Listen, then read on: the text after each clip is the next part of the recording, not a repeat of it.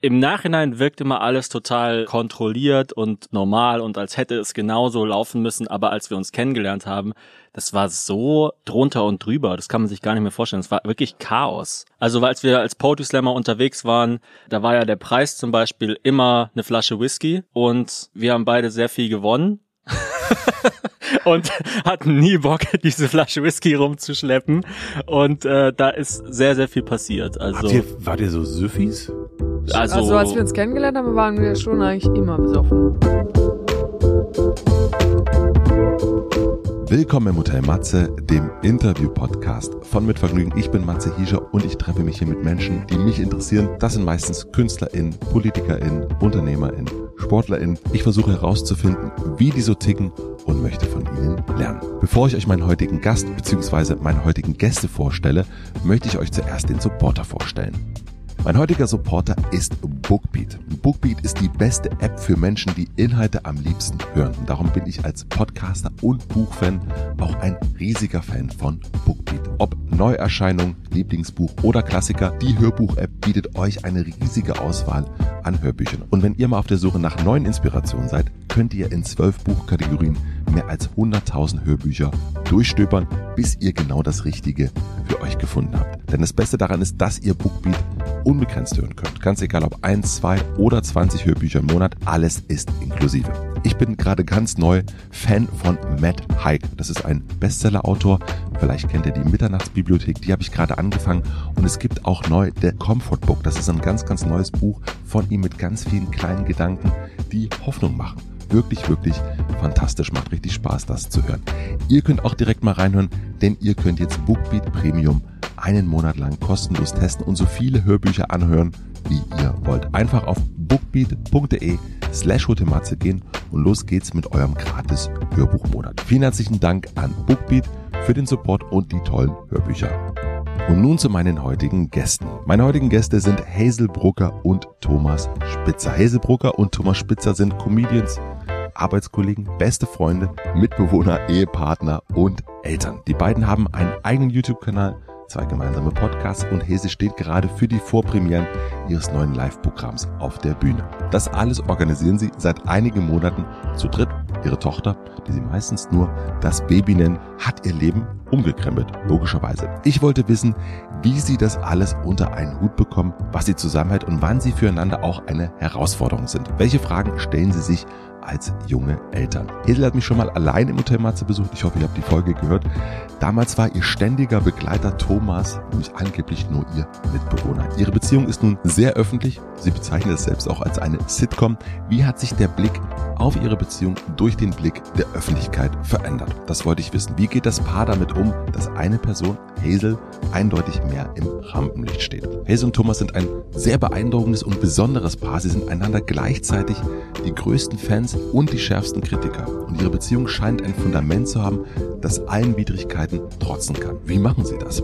Es ist mein erstes Liebespaar-Interview. Es war zum Teil auch ein bisschen wie eine Paartherapie, das zumindest sagen sie während des Gesprächs, wie die beiden eines ihrer ersten Treffen mit Schlafen verbracht haben, warum sie am Anfang immer betrunken waren, warum Hazel sich in ihrer Freizeit niemals auffällig kleiden würde, das hört ihr in der letzten Folge vor meiner kleinen Sommerpause im August hier im Hotel Matze. Ich wünsche euch viel Vergnügen mit Hazel Brucker und Thomas Spitzer. Ich finde es so schön, dass man, äh, wenn man Podcast macht oder auch so wie wir das, glaube ich, machen, auch einfach immer sagen, also das ist gar nicht so ein, ich kriege öfters mal so Kritik, du bist ja gar nicht so kritisch oder und so weiter und so fort oder manchmal, also ich bin Patreon.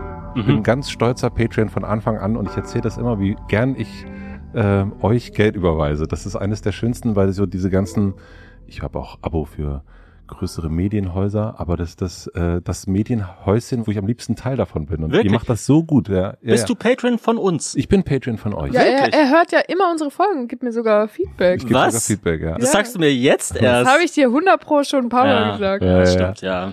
Das ist doch, äh, nee, aber ich finde das, ihr habt da so eine liebevolle Art, äh, das zu machen, was ich, äh, ich finde, das ist ein total beispielhaft, wie man so ein Medienbrand aufbaut, aber dass es irgendwie überhaupt nicht so wirkt wie ein Brand. Mhm. Und, ähm, und jetzt ist es für mich wirklich ein bisschen weird, dass ihr beide mir gegenüber sitzt. Ja, Dito, das kann ich nur so zurückgeben. Wir haben es ja einmal schon zu dritt gesehen, oder? Da vor dem, wie heißt es, Michelberger? Vom Michelberger Hotel, ja. ja, das ist aber auch schon, ist es über ein Jahr her. Ich glaube, da war ich gerade ganz frisch schwanger, weil ich habe zwei Stunden bevor wir uns da gesehen haben, habe ich den Frauenarzt angerufen und gesagt, ich würde gerne einen Termin machen. Ich glaube, ich bin schwanger. Oh, Ja, also es muss ein bisschen mehr als ein Jahr her sein. so. Und jetzt ist es ja, Jetzt bin ich schon wieder schwanger. Nein. Nein. wow, Oh Gott. das wäre so krass. Das wäre furchtbar. Darf ich fragen, wie es euch gerade so geht? Äh, ich habe sehr, sehr wenig geschlafen. Also wirklich unglaublich wenig. Ich habe einfach, meine große Angst vor dem Termin heute war, dass ich keine geraden Sätze rauskrieg. Aber bis jetzt bin ich, bin ich confident. Also ich habe sechs Espresso getrunken. Ja. Langsam, langsam flutschen die Silben. Langsam übernimmt die Psychose. Wie ist es bei dir? Ähm, Ja. ich, ich- also mir geht's eigentlich ganz gut. Also Sagten sie weinend. Ja, ja, ich Nee, wir sind- gerade nach Taschentüchern. sie, sie weiß, eine Pointe zu setzen. Wir sind schon gerade ein bisschen am Limit. Also es ist gerade eine sehr verrückte Zeit. Wir fühlen uns so ein bisschen wie auf so einem Vulkan, der eigentlich gerade ausbricht, aber unsere Ärsche halten so oben den Deckel zu. Das ja, so wir haben, Leben. wir haben uns tatsächlich diesen Termin hier als Abschluss einer langen Arbeitsphase gesetzt und danach hab zumindest ich erstmal Feierabend für drei Tage. Das ist eigentlich ganz cool. und Aber ich das habe auch bedeutet, dass wir die letzten 72 Stunden noch mega viel weggeschafft haben. Genau, und ich habe quasi frei, das heißt, ich muss nur zweimal am Abend auftreten ab morgen. Also es war so, das haben wir dann so gemerkt. Ich gehe so zur Erholung, fahre ich jetzt in die Schweiz und drehe zweimal am Abend. Das war auch so verrückt. Gestern war unsere Mitarbeiterin Anja Schikarski bei uns zu Hause und hat aufs Baby aufgepasst.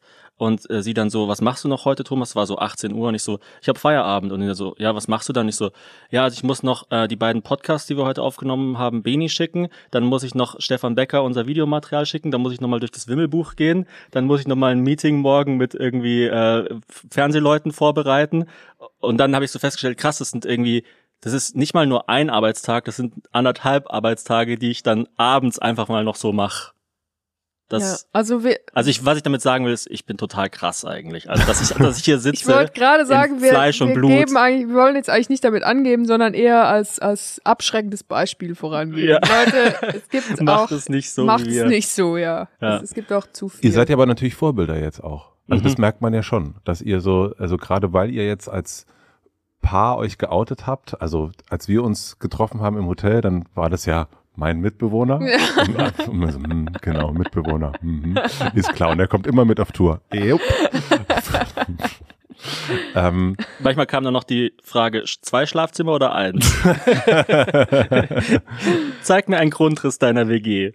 aber macht ihr euch dann manchmal Gedanken darüber, dass ihr diese Vorbilder jetzt seid? Also thematisiert ihr das in, in, in dem, wie ihr, was ihr zeigt? Also dass ihr auch sagt, okay, jetzt sind, wir gehen ja auch in gewisser Weise mit Beispiel voran. Ja, klar.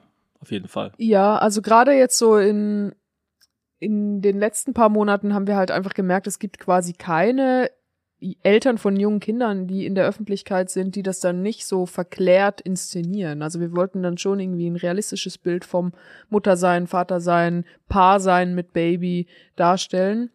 Und ich glaube, äh, bis jetzt gelingt uns das auch ganz okay. Ja, es ist ja auch so eine Schwierigkeit, weil ähm, wir haben eine relativ junge äh, Gefolgschaft, glaube ich, die auch so ziemlich woke sind. Auf der einen Seite, auf der anderen Seite leben wir jetzt natürlich auch einen Lebensentwurf vor. Und das ist manchmal so ein bisschen schwierig. Also da gibt's manchmal so Spannungen, glaube ich, dass die Leute dann denken, ey, ich dachte immer, Hazel wäre super feministisch, warum kriegt ihr jetzt auch noch ein Kind? Oder so, solche Sachen. Oder ich dachte, ihr wärt irgendwie total links, warum heiratet ihr? Ja, ja. Warum lebt ihr in Anführungsstrichen nur in einer monogamen Beziehung und so? Und da gibt es manchmal so Risse, die wir aber auch versuchen ernst zu nehmen. Und ich glaube, da entsteht auch manchmal so eine Komik, dass man merkt, eigentlich will ich ja, aber ich mache nur. Wa- Was meinst du mit Risse, die du ernst oder die ihr ernst nehmt? Naja, das also zwischen Anspruch und dem, was man dann tatsächlich macht. Also wir, weil du gefragt hast, ob wir uns als Vorbilder sehen. Also ich, ich ähm, versuche schon ein gutes Leben vorzuleben, aber weiß auch, dass ich dann äh, am Ende des Tages doch mal zu McDonald's gehe oder pff, keine Ahnung. Ich habe zum Beispiel jetzt heute explizit nach einem Wegwerfbecher gefragt, weil ich hier zwölf Recap-Becher bei mir in, in Ja. der Küche habe und einfach es nicht mehr einsehe, ein Euro mehr für ein Espresso zu zahlen, nur, nur um dann bei mir Recap-Becher zu sammeln. Also Und ich glaube, einen Recap-Becher herzustellen, wenn man ihn dann wegschmeißt, braucht auch sehr viel mehr Energie als ein zu machen. Also es gibt halt immer mal wieder so Risse zwischen dem, dem Anspruch, den man vielleicht als Vorbild haben müsste und dem, was man dann so de facto jeden Tag macht. Und es gibt natürlich auch Risse zwischen den Erwartungen der Leute an gewisse Lebensentwürfe und dem, was wir in diesem Lebensentwurf dann daraus machen. Also wenn jetzt irgendwie jemand sagt, ja, du bist aber irgendwie feministisch, warum bist du dann verheiratet? Für mich schließt sich das halt nicht aus, aber für viele Leute schließt es sich halt aus. Und das muss man dann immer sich diesen Spalt anschauen und, und sagen, ja, auf welcher Seite dieses Spalts stehe ich und ist es überhaupt wert, den wahrzunehmen? Müssen wir den füllen oder ist es halt einfach so auf der Welt, dass einfach die Erwartungen ein bisschen anders sind als das Leben? Na, ich glaube, das ist ja gerade die große Aufgabe, ne, die wir haben äh, in der Jetztzeit, so dieses, das alles auszuhalten, dieses äh, Recap-Becher, äh, 35 Stück in der, in, im- in der Küche und dann trotzdem zu sagen, ich, ne, heute nee, heute, heute bitte was zum Wegwerfen. Heute sind mir die Faultiere im Regenwald scheißegal. Genau, genau. Und äh, Ich muss überleben. ja, ja, und, und wie das Entweder irgendwie das so, Faultier oder ich. das irgendwie so mit zu, äh, auszuhalten und eben, das wirkt natürlich in, dem, in der Kommentarspalte, ist das natürlich sehr, sehr einfach zu sagen, ich dachte, du bist Feministin, wieso heiratest Mhm. du? Also das ist, äh, nennt man vielleicht Liebe. Ja, Wie- wie- und also ich finde auch immer, ich finde es immer so komisch, dass man so Leute kritisiert und dann gar nicht auf das Glück der anderen Person eingehen kann. Also dass man gar nicht Glück als Grundbedürfnis sehen kann, sondern dass dann die Leute denken, ja, ich bin eine Frau in der Öffentlichkeit, ah, die Hazel, die ist jetzt ein Vorbild, dann muss sie aber alles machen, damit, äh, damit die anderen jungen Frauen das dann genauso machen können. Ja, aber ich will ja vielleicht auch Dinge machen, die mich glücklich machen. Und das wiederum macht es ja dann irgendwie zu einem längerfristigen, guten Projekt. Ja, ich glaube, äh, Adorno hat es äh, Ticketdenken genannt, um mal einen Begriff in den Raum zu stellen, oder? Also wenn man, sobald man für die eine Sache ist, also sobald man, äh, keine Ahnung, 1860er-Fan ist, muss man auch für die Tamponsteuer Mhm. sein und, und, und, Stimmt. oder gegen die Tamponsteuer oder was weiß ich. Also man muss, es gibt so ein, so ein Bild davon, wie man in einer gewissen Bubble zu sein hat und sobald man ein bisschen davon abweicht, äh, finden es die Leute immer, immer seltsam. Aber wie ist es denn bei dir? Du bist ja auch Vorbild für ganz viele Leute.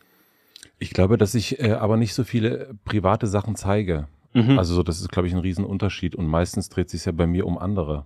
Mhm. Und dadurch ist das irgendwie so gar nicht, dann schwingt das mal mit und man weiß, dass ich einen Sohn habe und eine Frau habe und so weiter, aber es ist nicht so ein, äh, ihr habt ja wirklich, habt ja selber gesagt, eine Sitcom jetzt Mhm. sozusagen. Und, und das macht natürlich etwas ganz anderes, glaube ich. Mhm. Also so, und natürlich, ähm, von mir gibt's kein T-Shirt, wo ich drauf bin und das trägt dann meine Frau.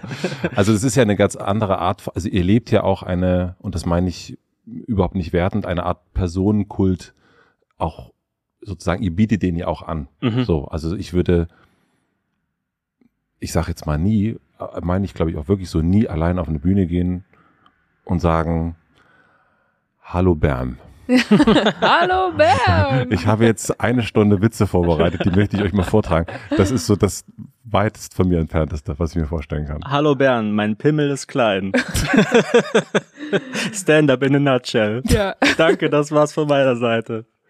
Ja, also die Leute fragen ja dann immer, das ist ja dann immer die zweite Frage, die dann sofort kommt. Ja, ist es denn nicht zu viel, was ihr von euch preisgebt? Habt ihr überhaupt noch ein Privatleben? Aber die Leute verstehen oft nicht, dass wir ja komplett am Drücker sind. Also wir, wir sind zwar in einer Sitcom, aber wir sind die Autoren, die Produzenten und die Darsteller in dieser Sitcom. Also was diese Sitcom zeigt, entscheiden zu 100 Prozent wir.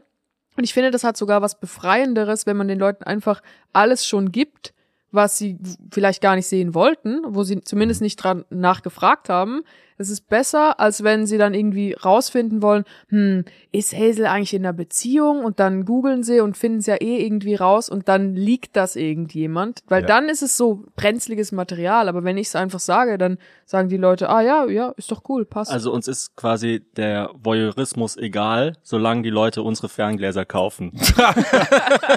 Das hast jetzt nicht zum ersten Mal gesagt, glaube Nein, das hab ich wirklich, das, der, Der der Satz ist gerade so entstanden. Ja. Nee, wir haben nämlich gemerkt, als du das Baby neu hattest, Ähm, da also hatten wir wir, hatten es beide da, ja, ähm, ja, also leider konnte ich dir äh, in der Situation nicht äh, so helfen, wie ich manchmal wollte. Ähm, Gab es unglaublich viel äh, Medien und äh, Zeitungsartikel. Ich war hier im Supermarkt einkaufen am Eigelstein und da stand auf dem Bildschirm Hazel Brugger hat mit, da stand sogar mein Name, glaube ich, Comedian Thomas Spitzer ein Baby bekommen und so. Äh, war total verrückt und irgendwann habe ich so zu Hazel gesagt, wir müssen jetzt irgendwann, nicht übermorgen, aber irgendwann in den nächsten zwei, drei Monaten mal wieder selber uns auf YouTube zeigen, um einfach noch Herr des Narrativs zu sein. Weil sonst entgleitet es uns total. Sonst kann, kommt irgendein Journalist auf die Idee zu schreiben, ah, ich habe gehört, der Name vom Baby ist so und so oder die wollen das und das und so. Und dann verselbstständigen sich irgendwelche Geschichten. Und wie Hazel gesagt hat, wir haben halt zum Glück mit unseren Kanälen die Möglichkeit, immer wieder zu sagen, pass auf Leute, ähm, ich weiß, es gibt die und die Story, aber wir sehen das zumindest so und so. Und das ist eigentlich eine, eine, eine sehr schöne Sache, ein großes Privileg. Ich glaube ja, dass sich in zehn Jahren äh, Medienwissenschaftler mit euch beschäftigen werden und, und das sich angucken werden. Also wie jetzt so Big Brother, wenn man sich das so rückblickend anguckt, hat das ja so ganz viel ausgelöst. Also ganz Big Brother ist ja so eine wurde, wurde finde ich, so eine, so eine neue Stufe ähm, oder ja, eingeläutet. Und das macht ihr ja im Grunde auch. Also dieses sozusagen, das ist, aber es braucht eben gar nicht mehr, ich weiß gar nicht, wo das lief, RTL, Mhm. sondern es braucht halt, es hat halt YouTube und Patreon und äh, die Podcast-Apps dieser Welt und so weiter. Und es braucht alles gar nichts. Also wir sitzen Mhm. jetzt hier alleine und äh, wir, wir brauchen keine Redaktion. In, Ihr müsst euch das auch nicht anhören, Ja. Leute. Wir brauchen euch gar nicht. Wir haben uns. in irgendeiner Privatwohnung am Eigelstein hocken wir jetzt hier drei Leute. Ist schon witzig. Aber du hast eine unglaublich angenehme Stimme, fällt mir gerade auf. Also wirklich, tot, ich kann mich da richtig reinlegen. Dankeschön. Also ich glaube wirklich die krasseste Stimme, die ich kenne. Mit, Ja, es ist krass, ne? Geht so Ja. durch, durch Mark und Bein. ja, ja. Hm. Rede weiter, bitte. Hm. Ja, ich stelle noch mal die nächste Frage, die ich noch hatte. Wie hat sich denn euer Blick auf eure Beziehung durch den Blick von außen, der jetzt ja neu ist, verändert?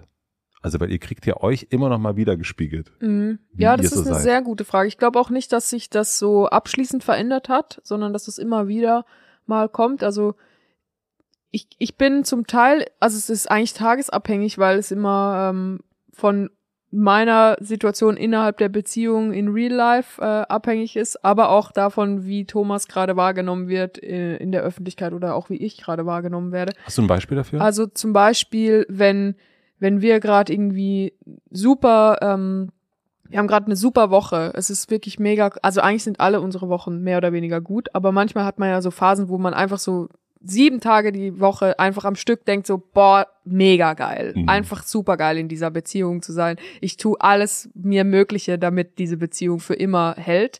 Und dann kommt aber irgendwie gerade so eine Folge hoch oder irgendein so ein Schweizer Käseblatt äh, ver verwurstet irgendwas, was Thomas gesagt hat, neu und dann kommen so Nachrichten so, hä, wieso sagt denn dein Mann solche Sachen?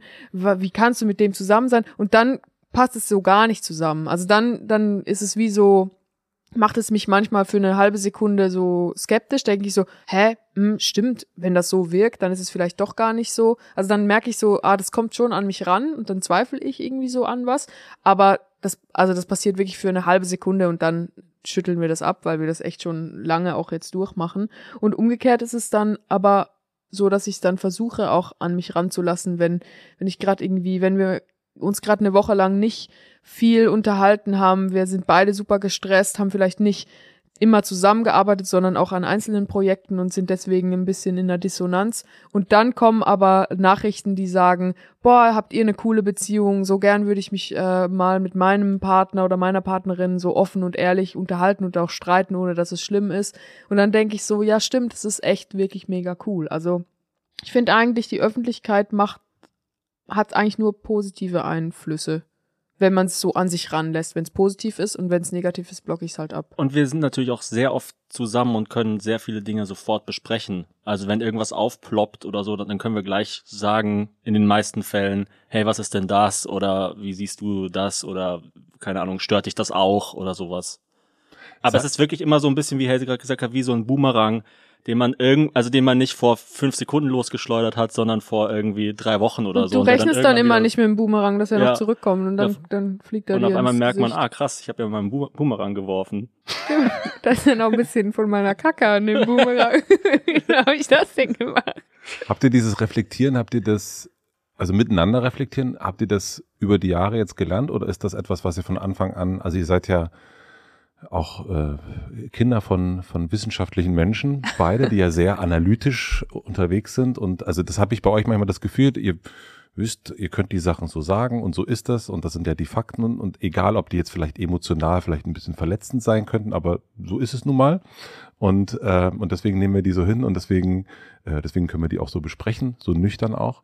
Ist das passiert oder ist das äh, von Anfang an so ein ein eine Beziehungseigenart? Also ich würde sagen, es ist auf jeden Fall eine Beziehungseigenart, die wir aber auch ganz bewusst immer weiter trainieren und auch also ich zumindest, ich weiß, da haben wir noch gar nicht drüber geredet, aber ich habe das, als ich mit Thomas zusammengekommen bin, immer schon als so USP unserer Beziehung in meinem Leben, jetzt nicht in der Öffentlichkeit äh, empfunden. Also ich habe gemerkt, so das hatte ich vorher noch nie mit einem Mann und auch nicht mit einer Freundschaft.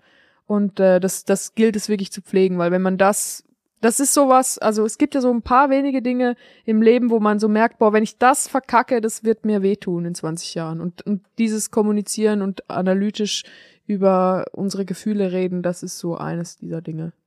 Ja, es hat wirklich so sofort geklickt. Also es ist wirklich, als würde man 25 Jahre mit einem Puzzleteil rumlaufen und dann endlich findet man das Gegenstück dazu.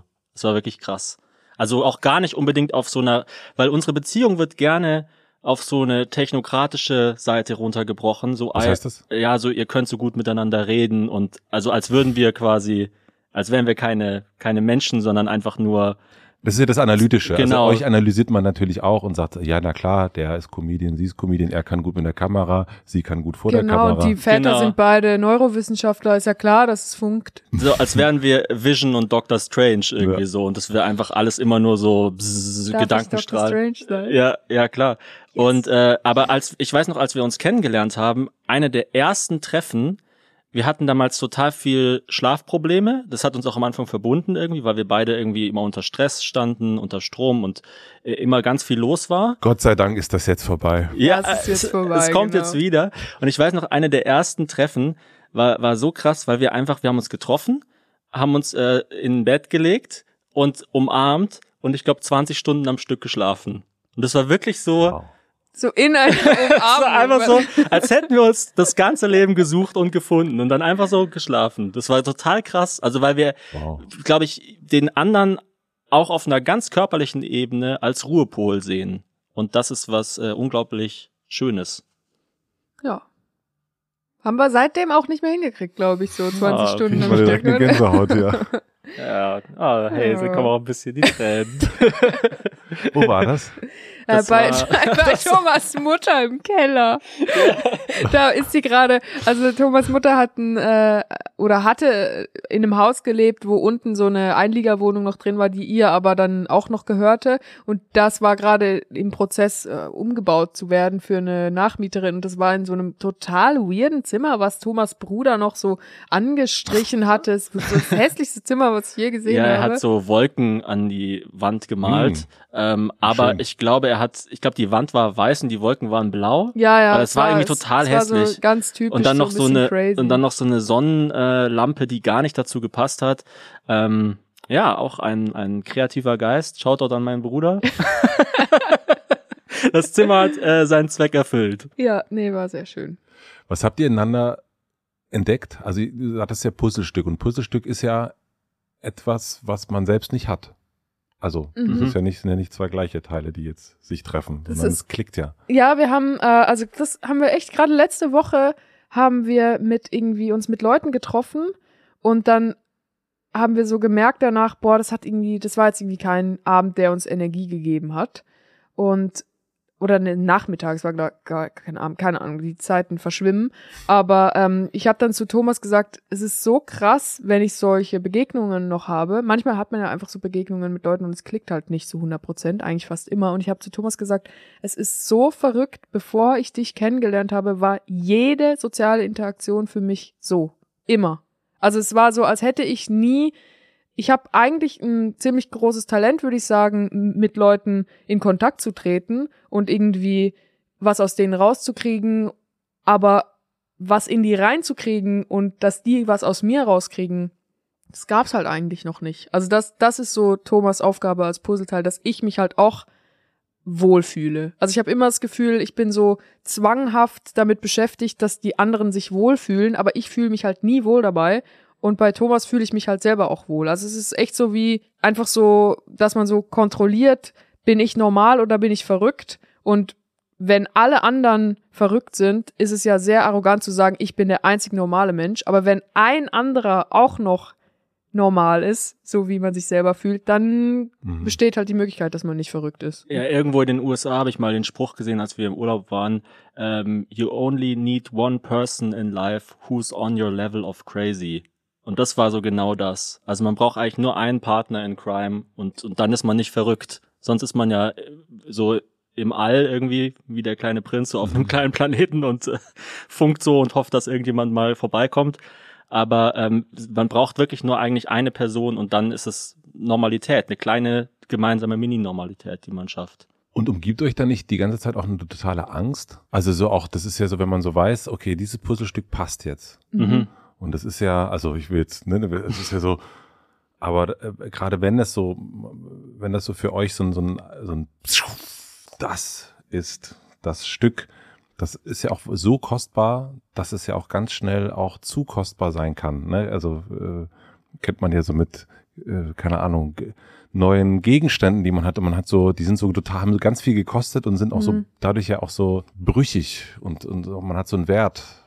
Ja, das war ja die große Gefahr am Anfang, deshalb haben wir ganz lange nicht zusammen gearbeitet und uns da ganz langsam rangetastet. Also ich glaube, wir waren fünf, fünf Jahre, vier, viereinhalb Jahre. Ich hätte es so? gesagt drei, aber vielleicht war es auch länger. Ja. Also wir waren sehr lange zusammen, bevor wir dann zusammen gearbeitet haben. Und als wir das erste Projekt gemeinsam hatten, haben wir das auch komplett geheim gemacht. Also immer nur nachts und wir wollten, dass niemand das weiß, weil wir dachten, wenn das in die Hose geht, bleibt es einfach zwischen uns und das ist egal. Verstehe ich, ja. Und da haben wir dann aber auch gemerkt, also das hat Thomas dann, glaube ich, sogar zu mir gesagt, das zu mir gesagt, krass, es war so schön mit dir zu arbeiten, ich könnte das sogar auch, wenn wir uns trennen. Mhm. Und ich meine, also natürlich ist es viel komplizierter als einfach nur das. Und ich glaube, es ist dann eh, wenn man dann in einer neuen Beziehung wäre, dann wäre das auch sehr schwer, dem anderen Partner, dem neuen Partner klarzumachen, nee, das ist jetzt nur noch mein Arbeitskollege und äh, alle kennen uns zwar als Paar, aber wir sind nicht mehr zusammen. So, also das ist so ein bisschen wie aber, es ist dann einfach zu freaky. aber ähm, ja, also das hat uns eigentlich dann extrem beruhigt. Aber klar hat man irgendwie Angst, dass es kaputt geht. Wir haben vor einem halben Jahr ein neues Auto gemietet. Also wir haben jetzt immer, wir machen so Langzeitmieten, damit wir uns nicht auf ein Auto festlegen müssen. Keine Ahnung. Es ist so ein. Gut. Ja. Das werde ich mir notieren. Und Thomas hat. Grüß an meine Frau Thomas schon mal. Hat das nach, könnte doch eine Lösung sein. Thomas hat nach zwei Stunden schon das Auto kaputt gefahren. Und, und ich finde, so muss man das machen. Wenn einem was so richtig am Herzen liegt, muss man gerade am ersten Tag eine Delle reinmachen, um zu merken, es ist gar nicht so schlimm. Und so, also ich will jetzt nicht sagen, dass wir eine Delle in unsere Beziehung reingemacht haben, aber wir hatten schon auch einfach ein ziemlich wildes Leben rund um die Beziehung herum. Ich glaub, Was war denn so eine Delle? Das muss ich natürlich direkt ja, zum Beispiel einfach, dass wir eine Fernbeziehung hatten. Also das finde ich ist schon, ist einfach nochmal so, ist nicht eine Delle, aber das zeigt schon, hey, die Beziehung ist zwar mega wichtig, aber sie ist jetzt auch nicht so wichtig, dass ich alles stehen und liegen lasse und einfach die ganze Zeit mit dir rumhänge. Oder? Ja. Komm, du wolltest noch was anderes sagen. Nee, ähm, nee, also auf jeden Fall. Und ich meine, was jetzt ja auch noch dazu kommt, ist, äh, dass wir jetzt ja nicht nur ein Puzzlestück haben, sondern noch ein kleines Puzzlestück zusätzlich. Also äh, ja, von daher ist ja die Wahrscheinlichkeit mit jedem mit jedem weiteren Kind ist die Wahrscheinlichkeit kleiner, größer, dass, dass du da, nee, kleiner, dass es, dass es, dass es, dass es, dass, dass, ja, dass man irgendwann wieder komplett alleine ist vielleicht. Aber ja. am Anfang, also ähm, im Nachhinein wirkt immer alles total äh, kontrolliert und und und normal und als hätte es genauso laufen müssen, aber als wir uns kennengelernt haben, das war so drunter und drüber, das kann man sich gar nicht mehr vorstellen. Es war wirklich ja. Chaos, also komplettes Chaos. So jeden zweiten Tag irgendwie unter irgendeinem Tisch aufwachen und äh, Oh, ich muss jetzt los, weil ich muss in neun Stunden dort sein und ich habe zehn Stunden Weg vor mir. Es war jeden ja. Tag war so.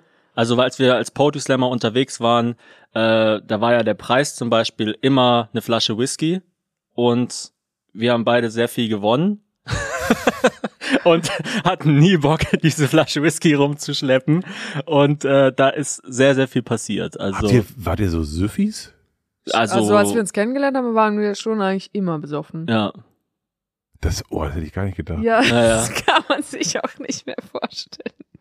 Nee, also mittlerweile, ich trinke natürlich sowieso gar nichts, wenn ich stille, auch in der Schwangerschaft nicht. Aber eigentlich sind wir gar nicht mehr so richtig auf Alkohol. ja, oder ich meine, als ich Hazel kennengelernt habe, da bin ich gerade einen Monat vorher mit meiner Freundin zusammengezogen. Und äh, dann habe ich Hazel kennengelernt und das war irgendwie so, mit der Freundin muss man auch sagen, das war es es war immer So ein schwierig. bisschen vorbei auch. Es, war- ja, es war, es war nicht vorbei, es ist, es ist eigentlich nie wirklich losgegangen. Und wir sind auch nicht zusammengezogen, sondern in eine WG zusammen, oder sie ist in meine WG dazugezogen. Und es war so, ich habe dann mit ihr eine Waschmaschine gekauft und ich weiß noch, wie ich dann zu einem anderen Kumpel gesagt habe, oh, das ist so alles so kompliziert. Ich, ich muss hier diese Waschmaschine kaufen und dann gibt's aber noch diese andere Frau und mit, der- ich chat mit der die ganze Zeit und so. Und das war, es war wirklich einfach unendlich Ja, und der eine Kumpel sagen? hat doch sogar so gesagt, du sollst es auf keinen Fall. Also, nee, jetzt kaufst du die Waschmaschine und bleibst mit der Das zusammen. war, das war richtig geil. Ich habe mich, ich hab mich mit einem Kumpel getroffen, der eine Tochter hatte zu dem Zeitpunkt und eine Ehefrau. Und der hat gesagt, oh, was willst du dich denn jetzt trennen? Ihr seid doch gerade zusammengezogen und was, was ist denn mit diesem, er hat immer gesagt Hazel Burger. Er hat, Ah, diese Hazel Burger in der Schweiz und so. Das ist doch jetzt, das ist doch jetzt nur so ein, das ist doch jetzt nur so ein, so ein, so ein, so ein, so ein Gehirn, so ein Gehirnfurz irgendwie. Hazel Burger ist aber auch wirklich, wow. lass das doch mal und so. Und ich habe gesagt, nee, äh, nee, ich, ich fühle bei der was, was ich noch nie vorher gefühlt habe. Und äh, die Beziehung jetzt, die, die gibt mir das einfach nichts. Und ich muss es abbrechen, auch wenn es auf dem Papier das Dümmste ist, was man machen kann. Und zwei Wochen später habe ich mich wieder mit ihm getroffen und er hat gesagt, ich habe mich von meiner Frau getrennt. Du hast dich, du hast mich inspiriert. Seid ihr noch, seid ihr noch befreundet und Ja. magst du ihn auch? Ja, also jetzt seit ich letzte dieses Woche Hazel, getroffen, ne? se- Seit ich dieses Hazel Burger weiß, ist es etwas unterkühler. Doch, wir sind befreundet. Aber so dieses, also er hat sich mit, er hat eine zehnjährige Ehe oder so beendet, weil ich ihm von unserer Beziehung erzählt habe, die, die zu dem Zeitpunkt noch nicht mal da war. Ja, es war nicht mal eine Seht ihr, da war der damals schon vor eurer Beziehung ein Vorbild. Das ist Ja, aber, aber was für eine Macht auch, was für eine Verantwortung, wenn es in die Richtung geht. Also du hast mich inspiriert, deshalb habe ich mich von der Frau und Mutter meiner Ja, Tochter aber das getrennt. hat ja- Steckt eh in einen. Ich glaube, genau, das ist ja also nur ich so wollte Ja, ja. gerade sagen, das ist einfach, das ist so wie wenn eine Seifenblase an einem Blatt sich streift und dann platzt. Also irgendwann wäre sie eh geplatzt. ja, Ja, ja, ja. auf jeden Das Fall. Blatt ist nicht schuld. Äh, Woran musstet ihr euch aneinander gewöhnen? Mm, Also ich mm, glaube, ich musste mich schon dran gewöhnen, dass Thomas so wahnsinnig ähm, ehrlich ist, auch manchmal so fast ehrlich nur, um ehrlich zu sein. Also wirklich so also das Gegenteil von Samthandschuhe. Also Thomas hat so Stacheldrahthandschuhe, mit denen er mich manchmal anfasst. Also so, nach meinem ersten Soloauftritt zum Beispiel war das dann einfach, da hat er mir dann irgendwie so zwei Stunden lang erzählt, warum das nicht gut war. Und ich dachte mir so, hä, es ist so gerade gar nicht die Zone, in der ich bin. Also das brauche ich jetzt wirklich gar nicht.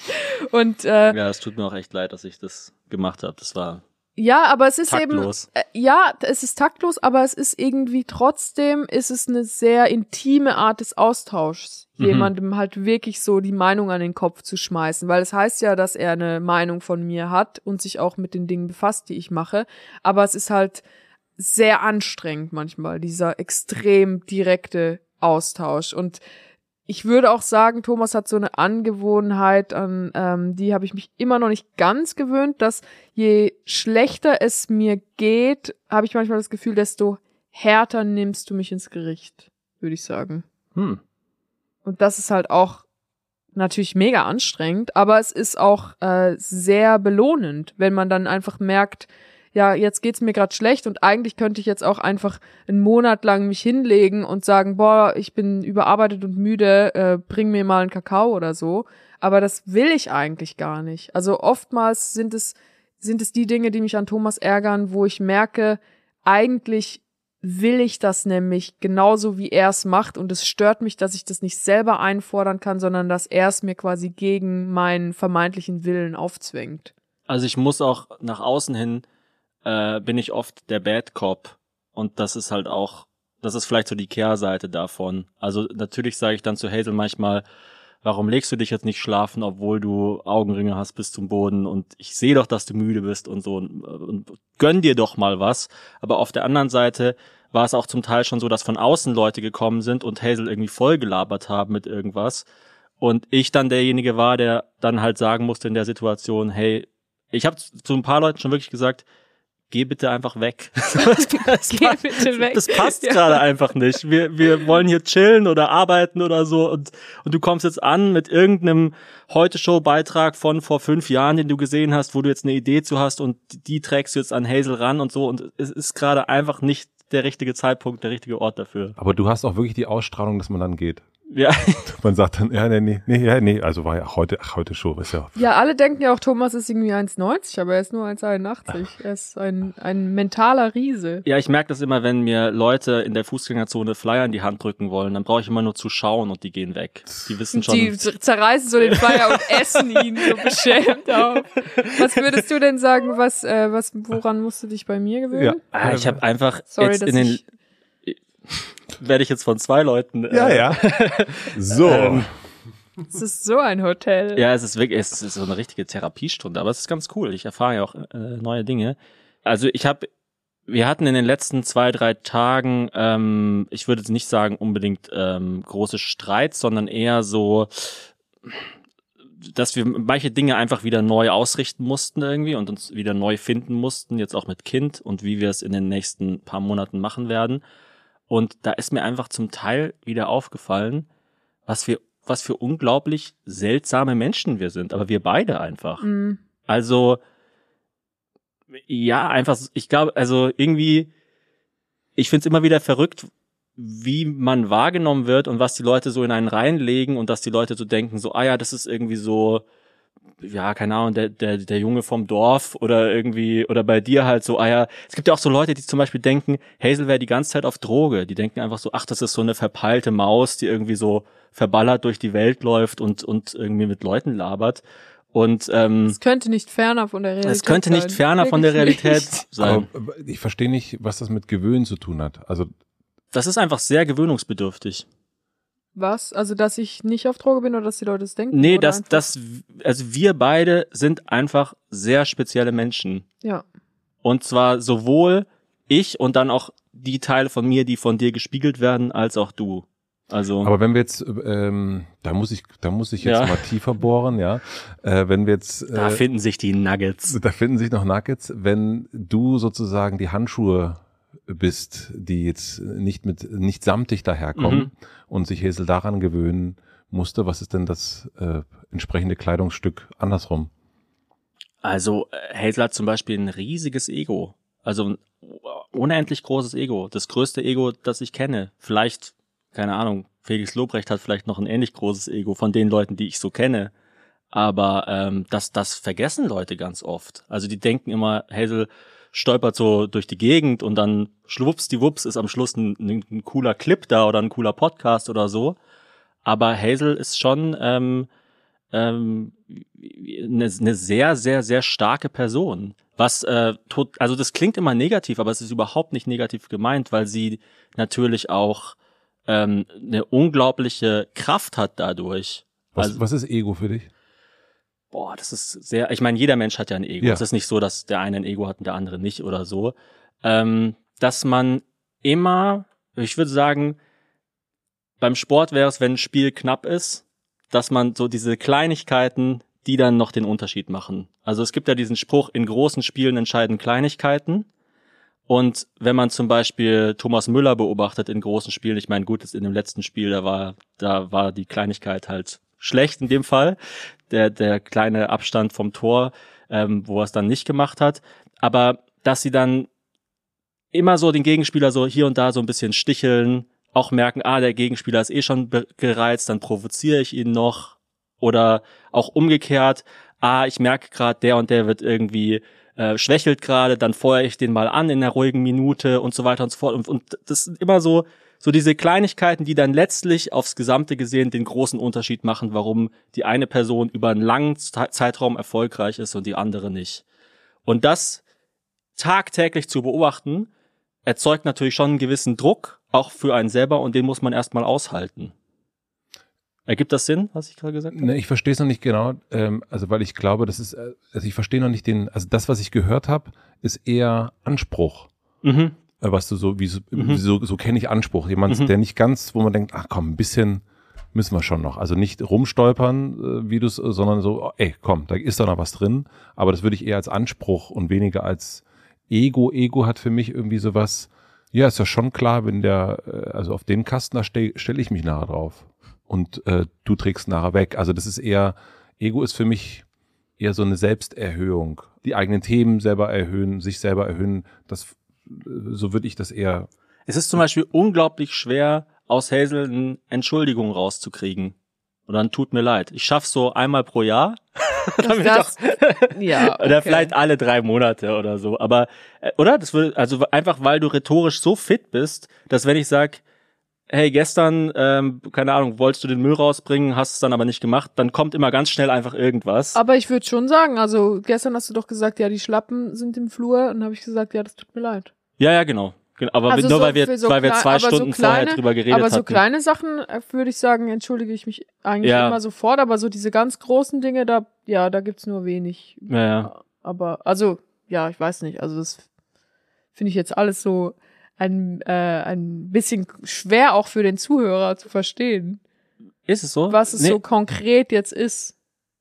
Ja, zum Beispiel, also wenn jetzt, also ganz konkret, wenn Hazel mit ihren Brüdern spielt, liegen sie sich immer danach in den Haaren. Es ist dieses das Szenario, dass einfach einer gewinnt und und man dann sagt, okay, du hast gewonnen, das gibt es quasi nicht. Es ist dann immer am Schluss, du bist scheiße, nein, du bist scheiße und so weiter und so fort. Also es ist dann, es, es ist schon so ein einfach so ein unbedingter Wille da, Ehrgeiz, Anspruch, wie du es nennst, Mhm. immer den Unterschied zu machen. Und das ist mega, mega, mega viel wert. Darauf ist unsere gesamte Firma und alles aufgebaut, weil halt Hazel diese Strahlkraft hat und auch diesen Ruf, dass sie halt immer das Spiel nach Hause bringt, wenn man so will. Aber das, das halt äh, eben tagtäglich zu beobachten und äh, damit umzugehen, ist nicht immer einfach. Also, Also darum- es geht ja, es geht ja jetzt hier um Dinge, die, die halt äh, also anspruchsvoll sind auszuhalten am Partner, oder? Ja. Ja, ich glaube auch, also so kann man es vielleicht noch als Beispiel verpacken, dass es sehr förderlich ist für Thomas und meine Beziehung, dass wir zusammenarbeiten, weil wenn wir in derselben Branche koexistieren würden, wären wir halt aus meiner Sicht ganz klar Konkurrenten. Mhm. Und deswegen ist es mega wichtig, dass wir zusammenarbeiten. Und auch wenn wir noch unsere einzelnen Projekte haben, die ich auch für wichtig halte, also auch für unsere eigenen Köpfe und Leben und auch für die Beziehung, ist es wichtig, dass wir immer irgendwas haben, wo wir zusammen dran arbeiten, damit wir einfach gemeinsam, damit ich Thomas dann mitnehmen kann, quasi in diesem äh, hinter diesem Schild, wo wir sagen, hey, ich ramm jetzt mit diesem Schild alle anderen weg, die uns im Weg stehen. Weil wenn du nicht mit mir hinter diesem Schild stehst, dann stehst du vor dem Schild und dann ramm ich dich weg. Und ich werde nicht ruhen, bis ich einfach an dem Punkt bin, wo ich sein will und du kannst mit mir mitkommen oder du stehst im Weg. Und das, also das klingt jetzt ein bisschen krass, aber so würde ich sagen, ist es. Ja, genau. Genau das habe ich gemeint. Arya Stark also. Ja, wirklich. Ja, Hazel ist Ich Arya habe ich Stark. hab Game of Thrones nicht gesehen, aber ich, welche ist das? Die mit den äh, die, die, die kleine. Die Kleine, die einfach nach Ah, und nach die- alle mit dem ah, Messer. okay. Puff. Ja, ja. Puff. ja, aber das ist doch, ist die cool oder ist die scheiße? Die ist Ja, super cool. cool. Ah ja, dann bin ist die ich beste das. eigentlich. Dann Die will ist ich- cool, dann aber es ich ist die auf jeden Fall don't mess with her. Ja, ja. Du willst auf jeden Fall, dass die in deinem Team ist und auf keinen Fall, die soll nie in der anderen Mannschaft sein. Ja, die Leute lachen immer über meinen Instagram-Namen Hazel's Gonna Haze, aber es, das stimmt schon. Hazel is gonna haze. Jetzt verstehe ich den. Ja, das Coole ist halt, dass es, dass wir jetzt halt so einen Kosmos aufgebaut haben, für den wir auch stark sein können und für den Hazel auch stark sein können. Und dann, dann muss sie nicht selber äh, unter, weil das ist ja dann auch teilweise so, da, da feuert das dann wieder zurück, dass Hazel dann diese riesige Persona aufbaut und dann aber auch unter der Persona zum Teil wieder leidet. Und wenn man diese Persona aber auf mehrere Köpfe verteilt, dann wird es auch für sie, glaube ich, langfristig einfacher, das wieder auszuhalten. Also, das ist ja auch für Hazel manchmal, wenn, wenn Sachen an sie rangetragen werden, weil Leute halt eben stark auf sie reagieren, das ist manchmal unerträglich, wenn Leute Hazel sehen und anfangen zu weinen, ja, oder ihre Wirklich? oder ihre ja, das ist schon Kinder ein paar Mal nach passiert. Das ist total verrückt. oder ihre Warum? Kinder nach ihr weil benennen sie sich oder so gefreut haben. Ich weiß nicht. Das ist mega übertrieben. Also weil sie so er, weil sie einfach komplett so, übertriebene weil sie so Reaktion. ergriffen ha- waren, endlich äh, Arya Stark zu sehen. Das ist ja eigentlich das Ego, da, da sagt ja das Ego, heute ist ein guter Tag. Ja, aber so im Alltag, glaube ich, ähm, findest du das dann eher beängstigend.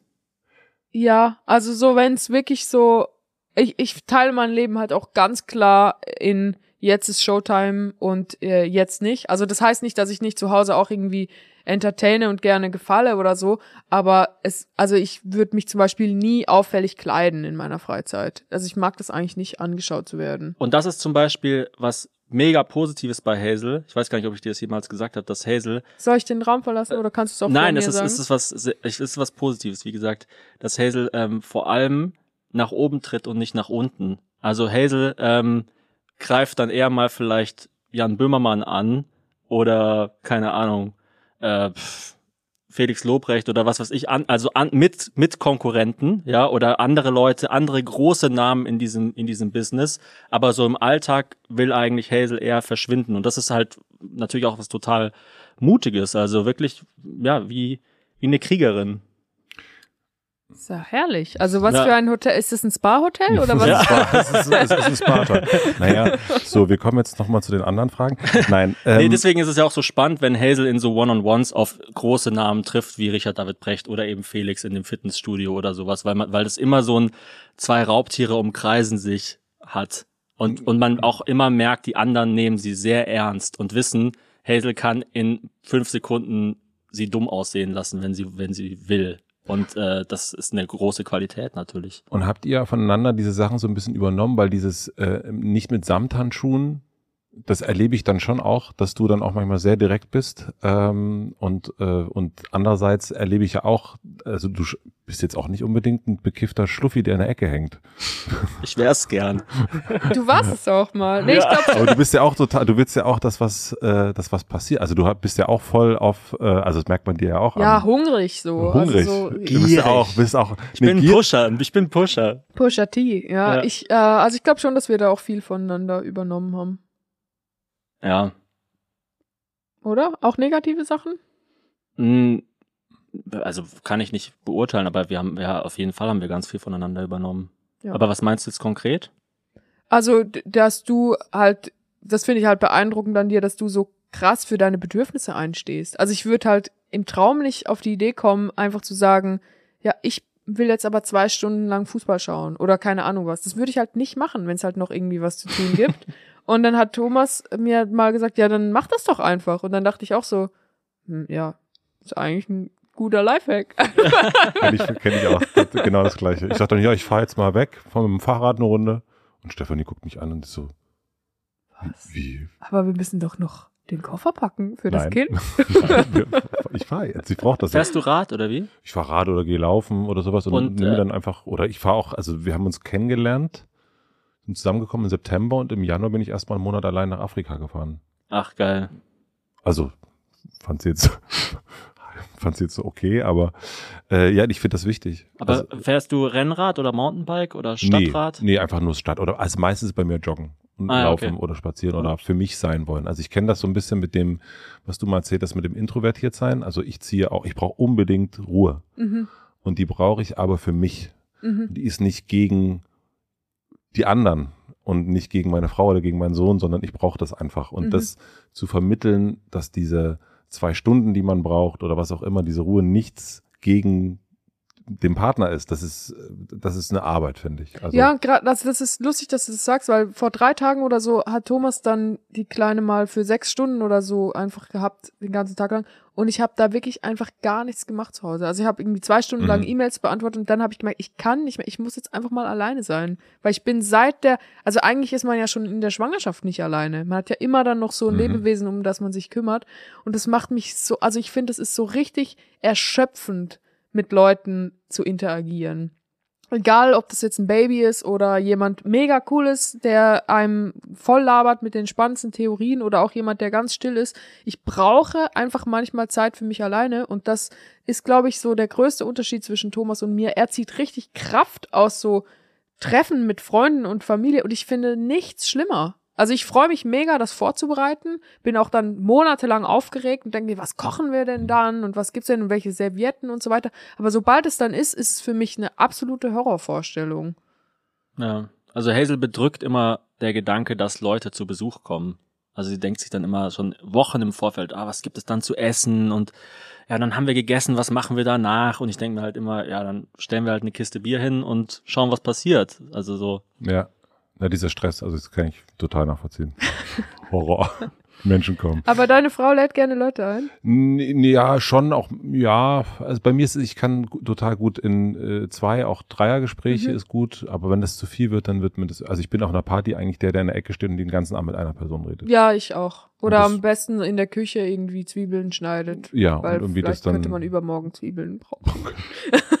wir können doch mal, wir brauchen aber die, äh, Wahrnehmung bei mir, und das ist, glaube ich, auch, was uns dann äh, verbindet, ist eine ganz andere. Mhm. Also so natürlich, äh, du laberst doch mit allen immer, musst doch mit allen und so, nee, ich will da auch manchmal einfach, bitte, bitte lassen Sie mich, aber ich gehe auch nicht mehr hin. Also dieses Energie geben, das ist für mich gerade das Wichtigste. Also zu sagen, gar nicht mehr nach Zeitmanagement gehen, sondern wirklich nach Energiemanagement. Zu mhm. sagen, okay, was, das kann das Schönste auf der Welt sein, meint man, aber wenn es mir keine Energie gibt, dann mhm. äh, dann äh, bringt's trotzdem nichts. Also das ist irgendwie, äh, also weiß man ja auch nicht immer vorher, aber nur weil es in den Kalender passt, heißt es nicht, dass man es machen sollte. Ja, und umgekehrt bist du manchmal mega im Arsch, aber machst dann eine Stunde Sport und fühlst dich viel besser als vorher. Und das das kenne ich total von Sport, du ja wahrscheinlich auch, ne? Mhm. Also so das, du ziehst es ja durch, offensichtlich. Also ja, ne? in den letzten vier Wochen habe ich es ein bisschen schleifen lassen. Naja. Kennst du diese Tage, wo du denkst, heute ist alles egal, ich gehe jetzt zu McDonalds und danach trinke ich Bier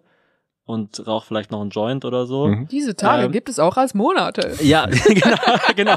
Diese Tage habe ich seit vier Wochen. Wie geil.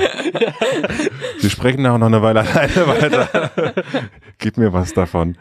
Ich wollte tatsächlich auch gern über das, äh, den, den neuen kleinen Elefanten sprechen im Raum, mhm. den es gibt. Mhm. Wollte aber noch äh, das Thema Konkurrenz, mhm. weil ihr das irgendwie so angesprochen habt äh, gerade. Weil ihr wirkt überhaupt nicht so. Also ihr wirkt gar nicht mh, mm, im Sinne von, das ist, das ist ein neuer Blick, den ich auch als, äh, als Fan gar nicht kenne, dass ihr auch eine andere Mannschaft seht.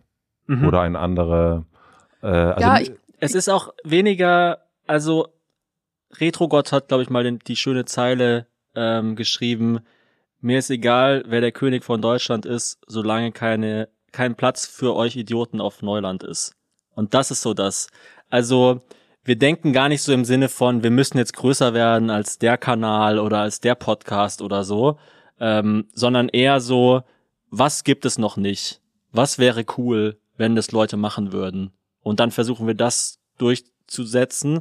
Und wenn wir dann merken, es gibt andere Sachen, die so ähnlich sind, dann wollen wir natürlich besser sein als das.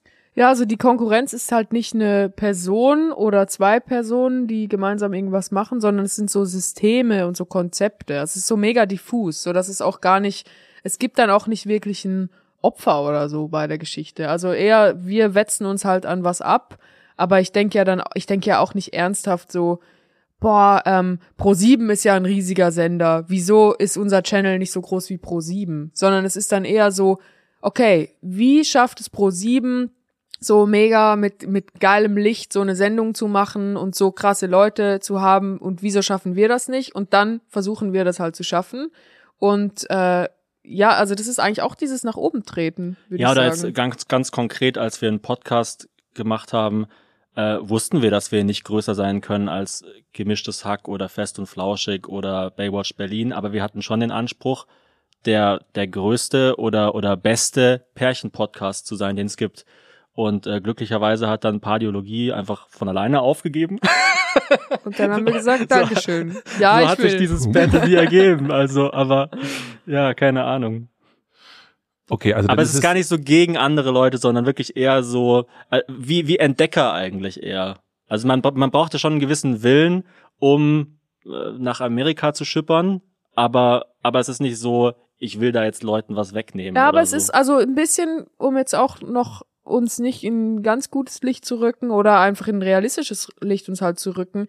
Also es ist schon so, wir wissen sehr, sehr viel über Comedy und wir Mhm. wissen auch, wir wissen einfach so zehn Sachen, die wissen nicht viele Leute. Einfach Mhm. so ganz klare Regeln, wie man's macht. Und ich sag die nicht allen. Ja, also ich klar. sag die halt nur Leuten, die wirklich in meinem Circle sind. Und das ist ja auch eine Art von Konkurrenzkampf. Wenn man einfach so sich andere Comedians anschaut und weiß, ich könnte dir fünf Tipps geben, die dich viel besser machen würden, aber ich habe nicht das Gefühl, dass du offen bist äh, für das Feedback und ich mag auch nicht, was du machst, so gerne, dass ich es gerne noch besser sehen will.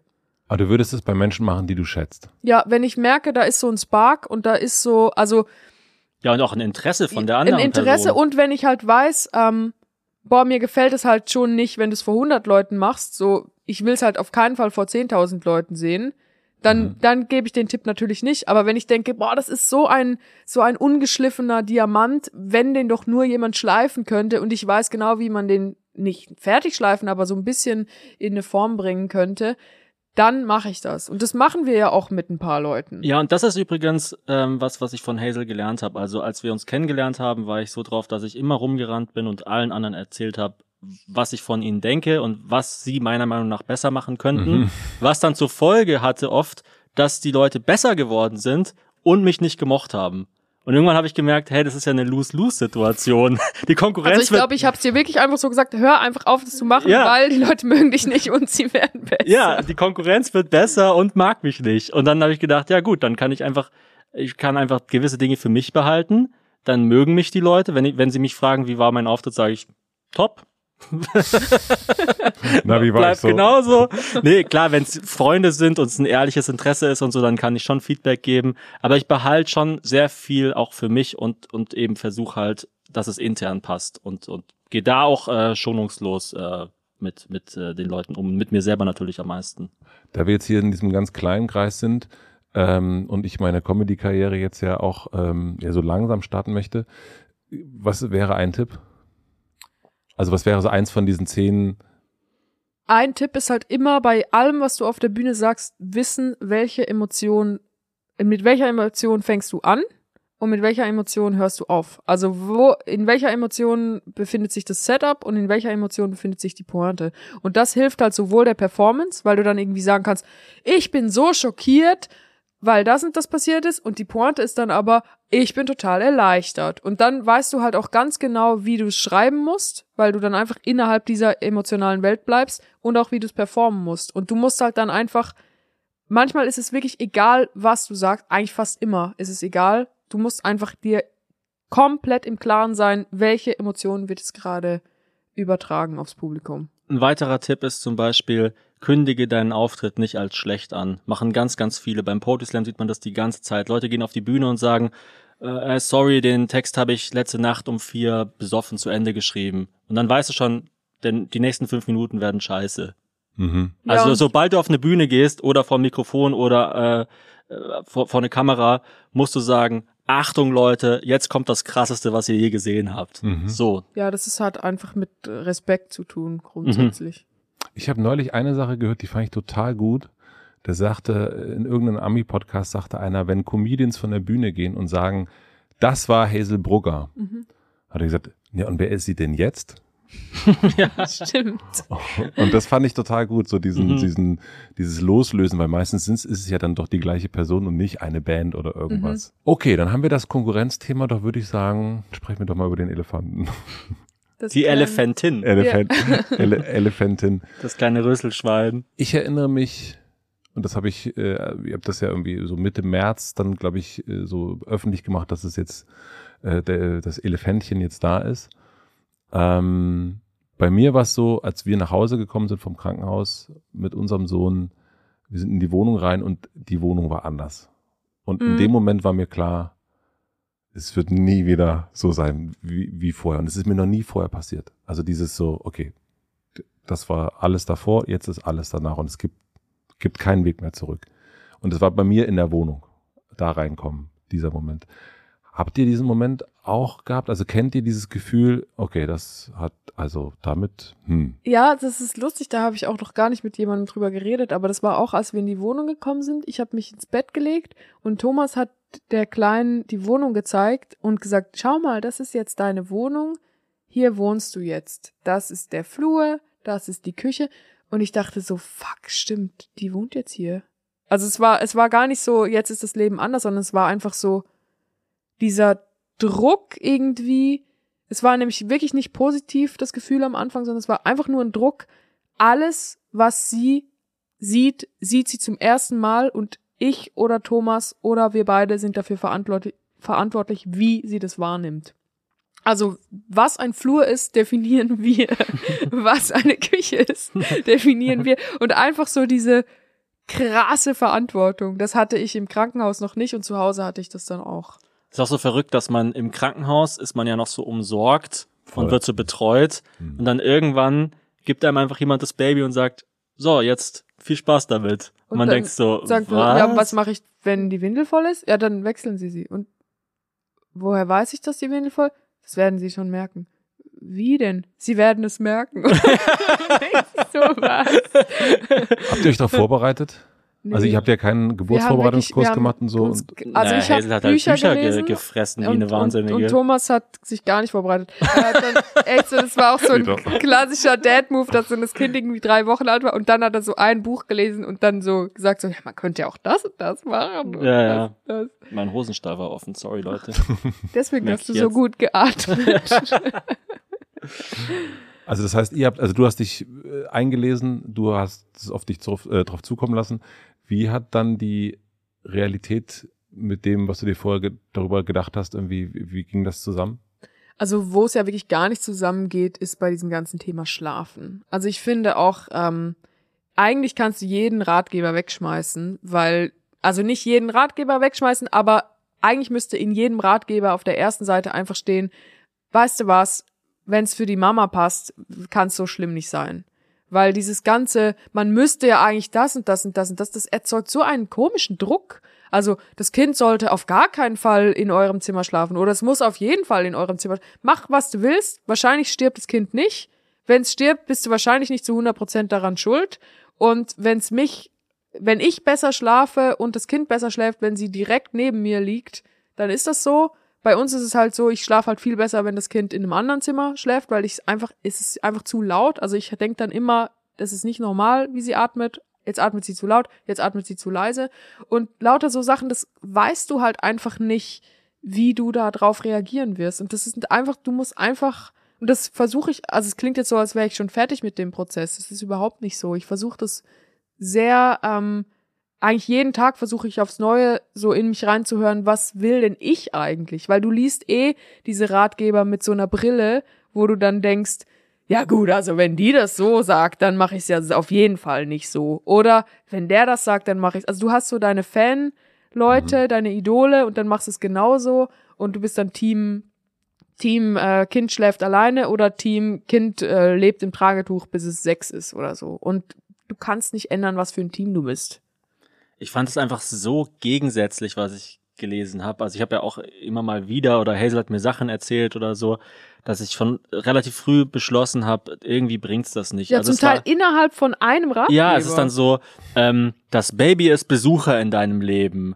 Äh, richte dich nicht nach dem Baby, denn es muss sich nach dir richten und du weißt ja, wie es ist, ein Leben zu führen. Und das Baby kann es ja noch gar nicht wissen. Und das nächste ist so, wenn das Baby äh, schreit, renn sofort hin, lass alles stehen und liegen und du denkst dir so, ja, was jetzt? Also ist es ist ein extrem anspruchsvoller Besucher in deinem ja. Leben. Und ich mag da gar keine Gäste. Ja, ja. genau. Also ihr habt erst erst ja sehr, sehr schön äh, beschrieben, eure, eure gegenseitige Pusseligkeit. Ähm, was ich, was ich total schön fand. Wie, wie unterscheidet sich die Liebe die ihr für eure Tochter habt, zu der Liebe, die ihr füreinander habt? Also vielleicht fragen wir jetzt gerade so die Naturwissenschaftler an euch.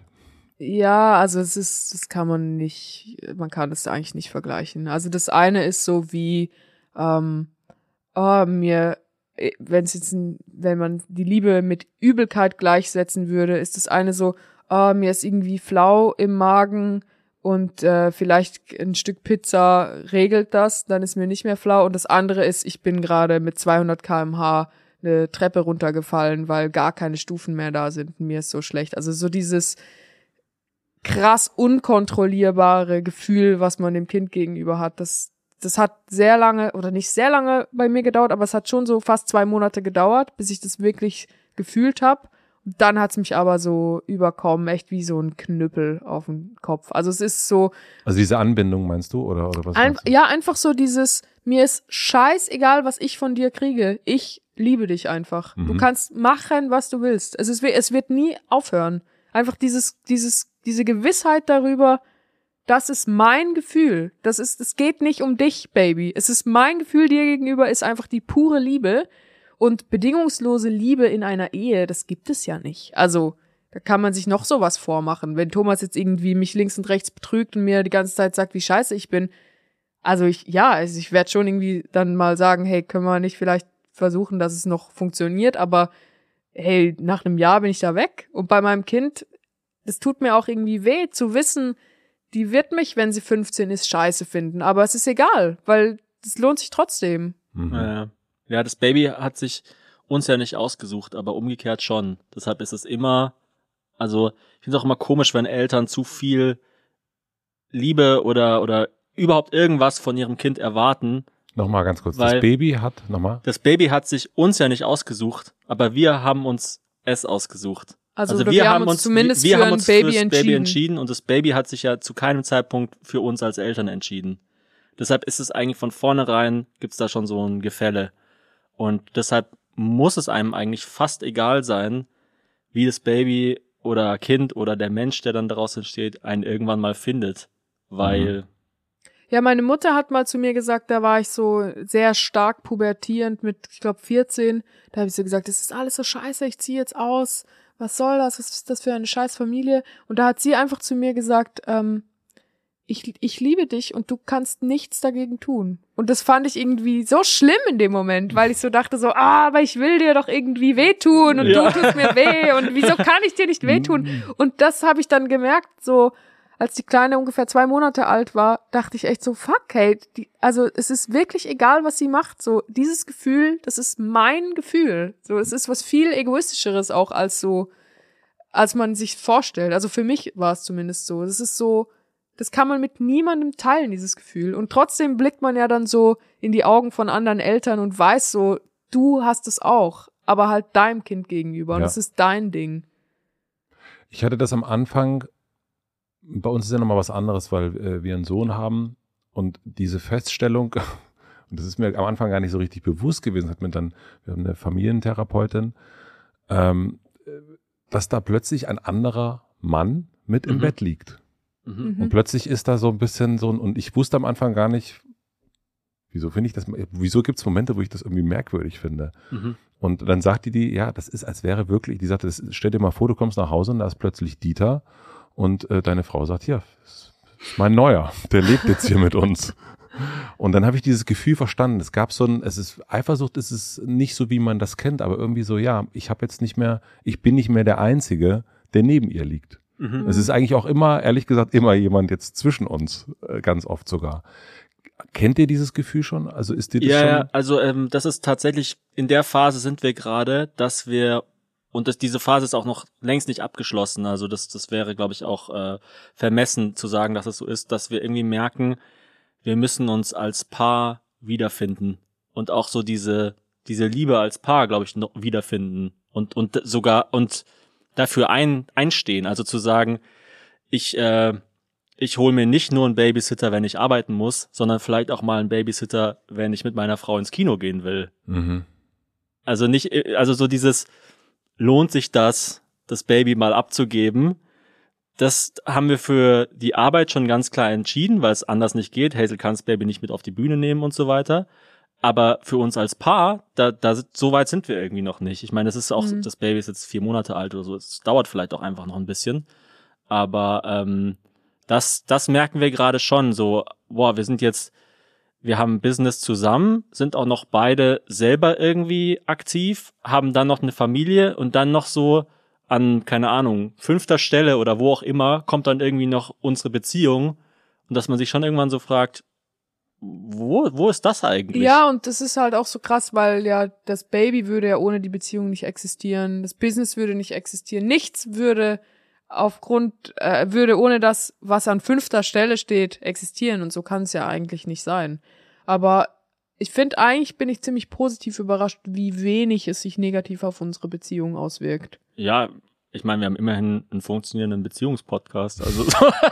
Die Leute kaufen so nee, also ich nee, es, meine, es es, aber es war jetzt schon so, Thomas hat auch jetzt ein paar Tage im Büro geschlafen, weil er einfach auch gesagt hat, ja, ich schlafe hier halt besser, weil es einerseits wacht das Kind halt oft auf in der Nacht, andererseits stresst mich die ganze Situation dann halt auch und dann, wenn sie dann abends schon wieder nicht, also dann schon wieder quengelt und schon wieder und schon wieder, dann ist es halt auch keine chillige Atmosphäre, um einzuschlafen, aber jetzt so die letzten zwei Nächte äh, war sie dann in ihrem Zimmer und wir lagen dann einfach im Bett und dann natürlich bist du komplett müde und pennst dann einfach weg und no, früher hätte man halt dann noch einen Film geschaut oder was äh, ge geredet oder gekuschelt oder so und das geht halt dann nicht mehr, aber einfach so dieses wir sind hier und nicht überall, wo wir sind, ist das Baby und es gibt ein Leben, das es schon vorher gab, das es jetzt immer noch gibt.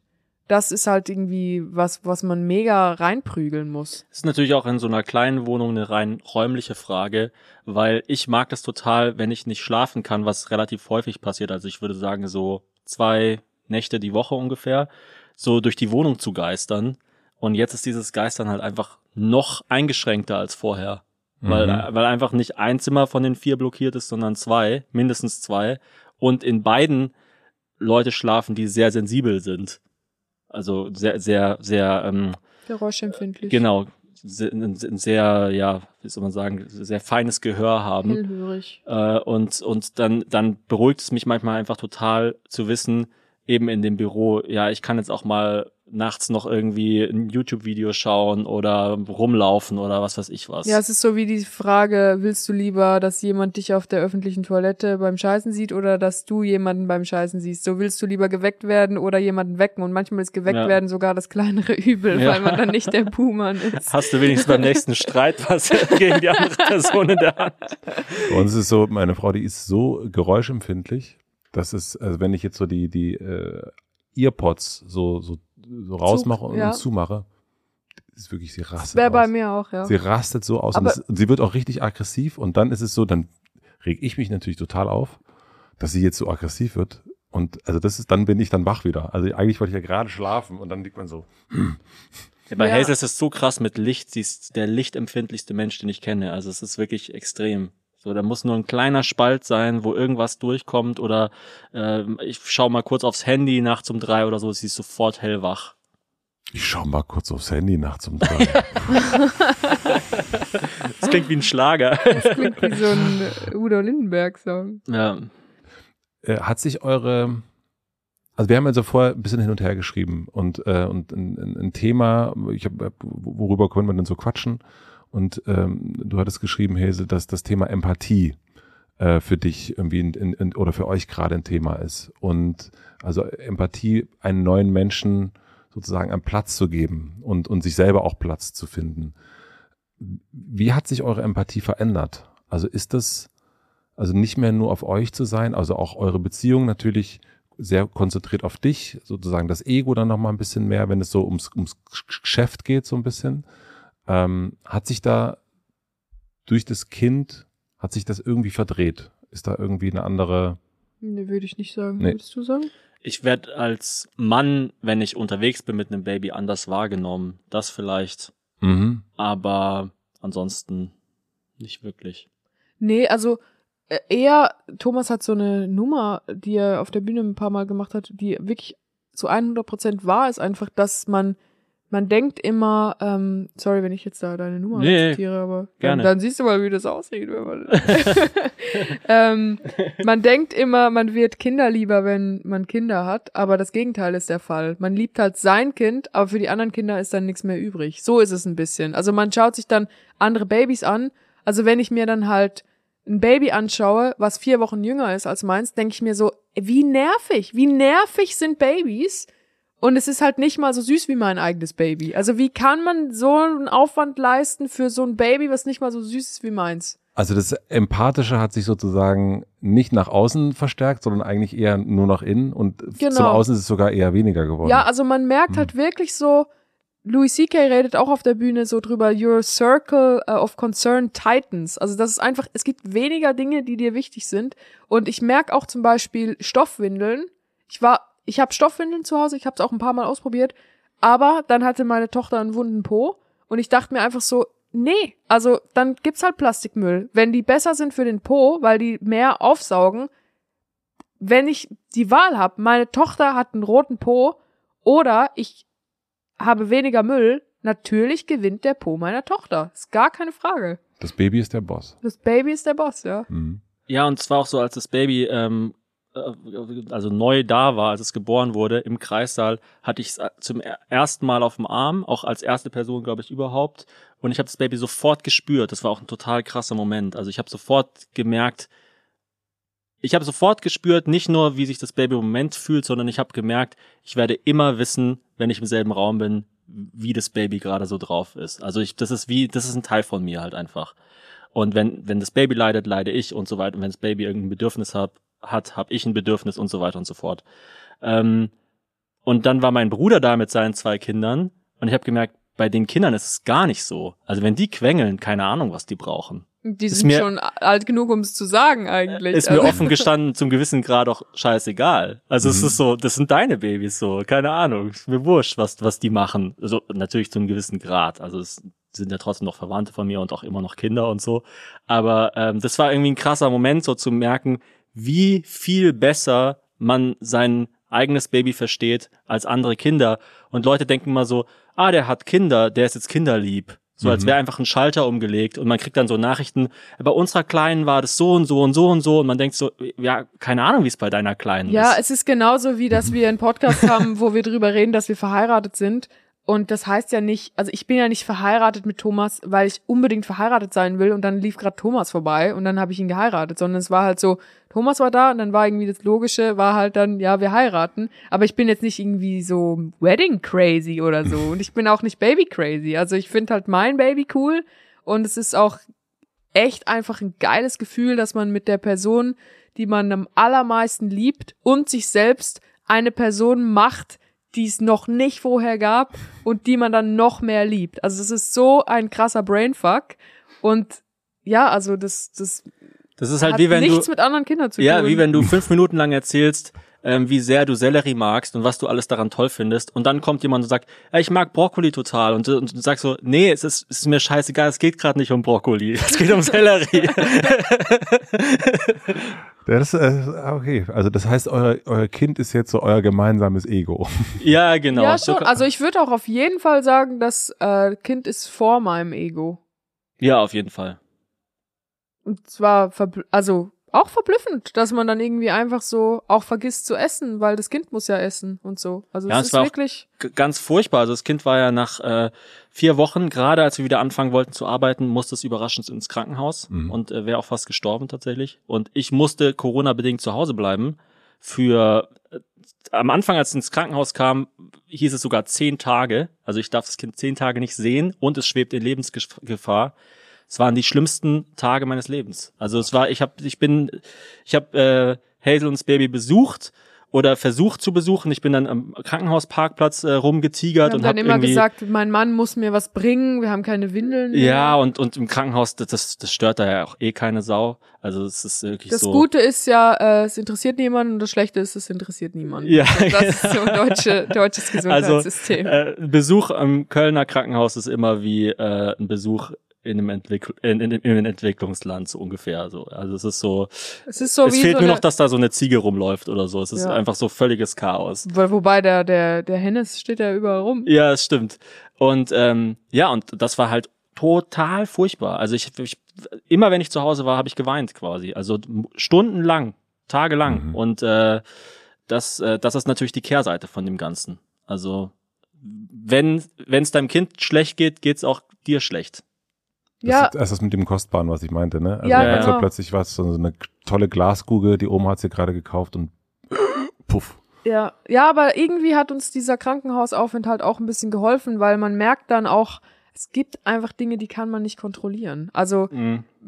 es ist ja das eine, sich um einen Säugling zu kümmern und immer bei ihm zu sein und ihn zu beschützen. Aber das weißt du, so, dann ist das Kind irgendwie drei, ist in der Kita und dann schießt ihm einer einen Duplo-Stein in die Fresse. So, dann da kannst du ja auch nichts gegen machen. Und du kannst ja auch nicht dein Kind immer nur bei dir zu Hause haben. Also, Das ist ja auch so ein schlimmer Moment, wenn man das Baby so anschaut und zur Zeit lacht es auch total viel und ist wirklich total entspannt Mhm. und so. Und man so denkt, oh Mann, du wirst noch so viel leiden in deinem Leben. So, du wirst noch, also weil es einfach dazugehört, du wirst noch vor so viel Hindernisse stoßen, Leute werden dich verarschen und so. Das ist einfach, es gehört dazu. Also, und das ist natürlich auch, äh, ja, furchtbar, das zu merken. Darf ich fragen, was, was war? das Kind hatte eine Nierenbeckenentzündung. Okay. Und wir wissen nicht, warum, weil sie hat nicht äh, eine anatomische Voraussetzung eigentlich dafür. Es war einfach ganz plötzlich ganz, ganz schlimm. Also sie hatte extrem hohes Fieber, hatte Mhm. eine mega krasse Blutvergiftung und halt äh, musste sofort äh, an die Antibiose. wow. Ja, also es war so, also ich glaube, es war wirklich so, wenn wir vier Stunden später im Krankenhaus gewesen wären, wäre äh, Schicht im Schacht gewesen. Ja, es war richtig krass. Es war der Tag, an dem wir wieder anfangen wollten zu drehen für YouTube. Wir haben gerade die Interviews für die erste Folge nach der Pause äh, Social Distancing gedreht mit einem professionellen Kamerateam in unserer Wohnung. Und äh, dann habe ich noch ein bisschen Schnittbilder und Zeug mit denen gedreht und mit ein bisschen mit, den, mit dem Kameramann und Tonmann gequatscht. Und Hazel war drüben und irgendwann hat Hazel gesagt, boah, das Baby hat Fieber, hat beim Kinderarzt angerufen. Frau beim Kinderarzt hat gesagt, ja, kommen Sie mal morgen. Dann hat Hazel gesagt, ja, nee, es hat Fieber, es hat beim anderen Kinderarzt angerufen, dann sind wir dahin gefahren und der andere Kinderarzt hat gesagt, es muss sofort ins Krankenhaus und im Krankenhaus haben die Leute gesagt, wenn es ein paar Stunden später gekommen wäre, wäre es tot. Also das ist auch so, ja, Medizin in Köln. Ich glaube aber, also was ich jetzt wirklich gelernt habe, in, in, äh, ich habe hab einen kleinen Vorsprung, ähm, ist dieser Mutterinstinkt. Ich finde den so heftig. Also wo ich auch sage, ja, Ja, das Doch. war bei uns auch ein bisschen so, dass Thomas dann so gesagt hat, ja, mal schauen oder voll. Er hat, und, und, hat es halt sowas, es muss auch lernen, hart zu werden und ja, also es ist auch wichtig, finde ich, dass man diesen Gegenpol hat, weil nur Mutterinstinkt ist vielleicht zu krass, aber das hat mich selber an mir überrascht, so wie dieser super ursprüngliche, also es ist einfach, ich, ich hätte, ich hätte Ja. auch der alleine einen Zugang legen können, obwohl ich das noch nie gesehen habe, wie man das macht. ja, und fast 39 Grad Fieber bei so einem kleinen Wurm. Also das weiß jeder. Ich habe ja auch viele Ärzte in der Familie, dass man da sofort handeln muss. Also spätestens als ich das gehört habe, war es dann auch, war ich dann Ja. auch nicht mehr entspannt. aber ich finde diesen Instinkt so irre. Also, dass Ja, der ja. so, so da ist und den habe ich tatsächlich nicht. Also ich check das nicht so sehr, wie Stephanie das checkt und jetzt du ja offensichtlich auch. Also das finde ich total faszinierend. Das ist auch immer wieder so, sie weiß genau, nee, jetzt ist es ernst. Mhm. Mhm. Und ich bin so, okay, mittlerweile weiß ich, okay, ja gut, dann ist es auf jeden Fall ernst. Ich, Aber ich glaube, vielleicht kann man das auch als Mann gar nicht so, oder? ich glaube nämlich auch. Ich glaube, das Ja. ist irgendwie diese, dieser, dieser Verbund und da sind wir wieder bei dem, wie habe ich ihn erst genannt, Dieter oder so, der jetzt da ist. Du Mhm. weißt einfach, Ja, ich meine, Dieter war ja neun Monate am Stück in deiner Frau drin. genau. Mhm. Das Und fandst, das, du, fandst du auch nicht so schlimm. das stimmt. Ja, aber ich finde dann auch dieses Ganze, weißt du, es gibt da so Eltern, die immer so sagen, ah, Hauptsache meinem Kind geht's gut und ich, ich mache ja so viel für mein Kind und so. Und ich denke mir mittlerweile echt so, ja, natürlich. Also was denn sonst? Wenn dein Kind schläft, schläfst du. Wenn dein Kind zum Arzt muss, musst du zum Arzt. Ja. Also so, dein Kind bist du. So, das ist nichts Besonderes als Eltern zu sagen, ich kümmere mich um mein Kind. Was denn So sonst? wie wenn man sagt, ah, es ist mir so wichtig, ich, ich kümmere mich so gut darum, dass es in meiner Wohnung nicht brennt. Ja, sonst verbrennst du. ja. Du. Ich glaube, das Thema ähm, Gesundheitszustand äh, also, oder beziehungsweise nee, Krankenhauszustand und so weiter, das, darüber hast du bei Eva im Deutschland 3000 Mhm. Podcast auch gesprochen. Das kann man sich auf jeden Fall nochmal nachhören. Ich glaube, das müssen wir jetzt nicht nochmal besprechen. Und du hast es ja auch so ein bisschen thematisiert mit, dass der liebe Spahn, dass du ihm gerne helfen würdest, ähm, wenn er denn möchte. Ich glaube, ähm, Ich glaube, er ist einfach sehr überfordert. ja. ja, ich glaube, er ist auf jeden Fall überfordert. Apropos Überforderung. Eine Sache, die mich in der Vorbereitung und auch als Fan sozusagen auch überrascht hat, wie schnell ihr wieder so am Start seid. Also so auch was ihr alles produziert äh, und so weiter und so fort. Und in einem, ich glaube, es ist aber ein älteres Interview gewesen, hast du, Thomas, äh, von einem unglaublichen Druck auch gesprochen. Und da habe ich gedacht, aber woher kommt der denn eigentlich, dieser Druck? Weil eigentlich, ihr seid ja schon sehr, sehr selbstbestimmt in dem, was ihr macht. Warum ist euch das so wichtig? Jetzt, du, du hast jetzt bald deinen ersten Auftritt, ein neues Soloprogramm fängt jetzt an und so weiter. Das ist ja sehr, sehr viel auch. Warum dieses so unbedingt weitermachen? Jetzt auch. Das haben wir gestern gerade wieder gemerkt. Wenn man einmal drin ist in der Mühle, dann, ähm, dann passt's. Also. Also es ist so viel leichter, immer ein bisschen zu machen, als irgendwann ganz viel. Oder auch gar nichts und dann ein bisschen. Je also länger die Pause ist, desto, desto besser muss das Comeback sein. Und wenn die Pause drei Jahre lang ist, ist es einfach ein unglaublicher Druck. Und ich glaube, dieses, desto besser muss das Comeback sein, das, das wissen wir auch, das kommt von uns. Also äh. niemand, niemand erwartet so, und jetzt hat Hazel Burger, jetzt, jetzt hat Hazel Brugger ein Kind, jetzt muss sie aber richtig liefern. Also dieser Druck ist selbst gemacht. Ja, ich denke schon. Auf jeden Fall, ja, ja klar. Ja. ja, aber ich finde ja auch nur dann macht es Spaß. Also ich mag auch diese Frage immer nicht, äh, checkt es das Publikum oder nicht oder so, weil, weil wenn man, wenn man danach geht, dann, dann kann man ja einfach irgendwas machen. Äh, aber ich finde, äh, es wird dann interessant, wenn man halt eben selber einen gewissen Anspruch an sich hat. Also ich meine, wir haben ja auch vorhin über Anspruch geredet, mhm. auch an die andere Person und so. Und ähm, es ist ja nicht so, dass ich an Hazel den ganzen Tag rumkrittel oder so und, und selber an mich keinen Anspruch habe, sondern es ist ja so, wenn ich ein YouTube-Video veröffentliche und nach der Veröffentlichung feststelle, ich habe einen Fehler gemacht, irgendeinen technischen Fehler, der Ton war irgendwie mhm. um zwei Frames verschoben oder was weiß ich was, das quält mich Tage, wenn nicht sogar Wochen. Also es ist so ein richtiges, so ein körperlicher Schmerz, mhm. so wie so, oh, ich hätte es noch so auf die letzten Meter habe ich es irgendwie verkackt und es hätte noch so viel besser sein können und ich habe nicht das Maximum aus dieser Zitrone rausgepresst und ich weiß auch, dass das zu 100 Prozent nur ich bin. Das, und das sind auch lustigerweise Dinge, die haben wir beide, aber unterschiedliche Ansprüche, also an, an andere Dinge. An anderen Punkten. Also ich zum Beispiel hasse es, wenn ich mich verhasple und dann ist das im Video drin. Ich finde das so schlimm. Aber es ist über, niemand findet das schlimm sonst. Aber ich hasse es. Und Thomas sagt dann auch, nee, das lassen wir natürlich drin. Das ist ja irgendwie lustig. Das macht ja natürlich so ein bisschen mhm. Dreck irgendwie. Und bei technischen Sachen bin ich dann so und sage, das ist gar kein Problem. Also niemandem wird es auffallen und wenn es auffällt, wirkt es eher noch sympathisch.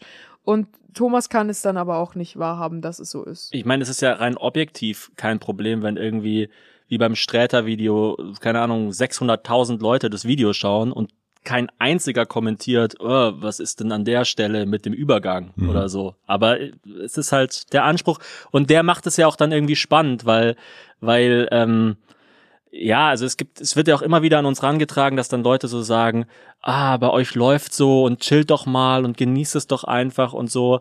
Aber ich denke mir auch so, ja, das, das, das ist, das Spannende ist ja nicht, was jetzt gerade passiert, sondern was in der Zukunft vielleicht noch passieren könnte. Das ist ja immer, also dieses nächste Projekt ist ja immer das Coole. Also ich denke nie so, ah, also wie wir dieses Currywurst-Video vor zwei Jahren hingekriegt die war haben. Aber das, scharf. Die war Mensch. aber scharf. So. Nee, das ist ja aber, aber jetzt ähm, in, in dieser Zeit, in dieser, ich meine, das, das Baby ist vier Monate alt mhm. ähm, und, und in so einer krassen Zeit, also das ist ja, ihr habt ja vorher schon, das hast du irgendwo, glaube ich, du oder du hast es gesagt, irgendwie 140 Prozent gegeben und jetzt sind es halt 240 Prozent. Das ist ja ein, ein, ein Wahnsinn erstmal. Und deswegen habe ich mich gefragt, so warum habt ihr nicht ein paar Sachen pausiert und macht wenig, also weil ihr schiebt ja die ganze Zeit nach und es ist wirklich, also das ist natürlich, ich freue mich und denke auch, ach, das wäre für mich auch total okay. Ich mache mir so, macht weniger, es ist total okay. ja, ja, also wir werden auch äh, zum Beispiel eine YouTube-Sommerpause mhm. einlegen und ähm, wir sind uns da schon ein bisschen neu am Aufstellen. Ich glaube, wir haben halt auch nicht mal ansatzweise so angetappt, wie, wie wir uns entlasten lassen können. Wir haben zum Beispiel auch noch keine Putzhilfe zu mhm. Hause. Also es sieht echt aus, also eine Bombe könnte so einen Schaden nicht anrichten. Es ist wirklich mhm. eine Bombe, die eine Dreckschleuder drauf hat, die noch ganz gezielt in die Ecken zielt. Und ich meine, also ich will mich schon einfach überall so ein bisschen entlasten lassen. Aber das Ding ist halt auch in unserem Beruf, niemand, also es ist halt einfach ein Beruf, wo du mega krass alles geben musst und halt. Warum? Weil es einfach, also unser Humor, finde ich, funktioniert nur dann, weil er ist ja so understating eigentlich, unser Humor. Und der funktioniert nur dann, wenn es ganz klar, aber an irgendwas extrem krasses gekoppelt ist. Und das ist dann entweder die hohe Kadenz oder ähm, die, das, das hohe Kaliber der Gäste, mit denen ich rede. Also ich kann halt nicht, ich kann halt nicht irgendwie meine Mutter interviewen und sie dann fragen, was hast du heute Morgen gefrühstückt? Aber wenn ich halt Harald Schmidt frage, was hast du heute Morgen gefrühstückt, dann ist es halt wieder genial, weil dann die Leute sagen, boah, krass, du könntest ihn alles fragen und du fragst sowas Banales. Und das ist so wie, wenn du, also ich habe so das Gefühl, manchmal wir kochen auf so einem Gasherd mit irgendwie zehn Platten etwas, was man eigentlich auch in warmes Wasser eintauchen könnte, um es aufzuwärmen.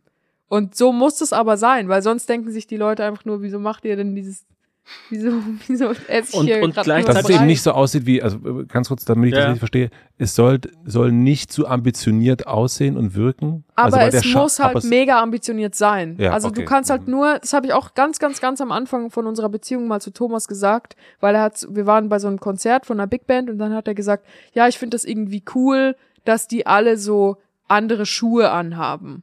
Und dann habe ich gesagt, ich finde das gar nicht cool, weil die betreiben eigentlich gerade Understatement, aber ich habe mir das Konzert angeschaut und die haben nie was gestatet. Also du kannst nur etwas understaten, wenn du auch mal was gestatet hast. Also bei Mark Zuckerberg ist es ein Statement, dass er nur ein T-Shirt anhat. Aber bei jeder anderen Person denkt sich niemand, wow, krass, dass der ein T-Shirt anhat. Nee, das ist, wir hatten das ja in, in unserem äh, Hotel Matze Gespräch auch schon, als, als es um deine Live-Show ging, ne? Also so, die ist ja ein Understatement äh, kaum zu überbieten gewesen. Ich meine, die Crew bestand aus einer weiteren Person.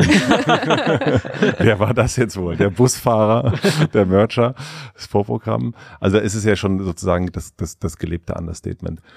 Aber gleichzeitig, ähm, das muss ich noch äh, genau. nachschieben, einfach um diesen Leuten auch äh, Credits zu geben, haben wir uns im letzten Jahr an entscheidenden Punkten entlastet. Also zum Beispiel Beni, der unseren Podcast abmischt, äh, oder äh, Stefan Becker, der unsere Videos schneidet, wo ich im Nachhinein auch denke, hey krass, vor anderthalb Jahren habe ich die Videos noch alle selber geschnitten. Wie ging das denn eigentlich? Mhm. Also wo ich dann schon merke, es ist möglich, selbst wenn man so viel macht und auch, selbst wenn man so viel kontrollieren will, ähm, Dinge abzugeben und sich zu entlasten. Und das müssen wir, glaube ich, in den nächsten Monaten noch besser hinkriegen.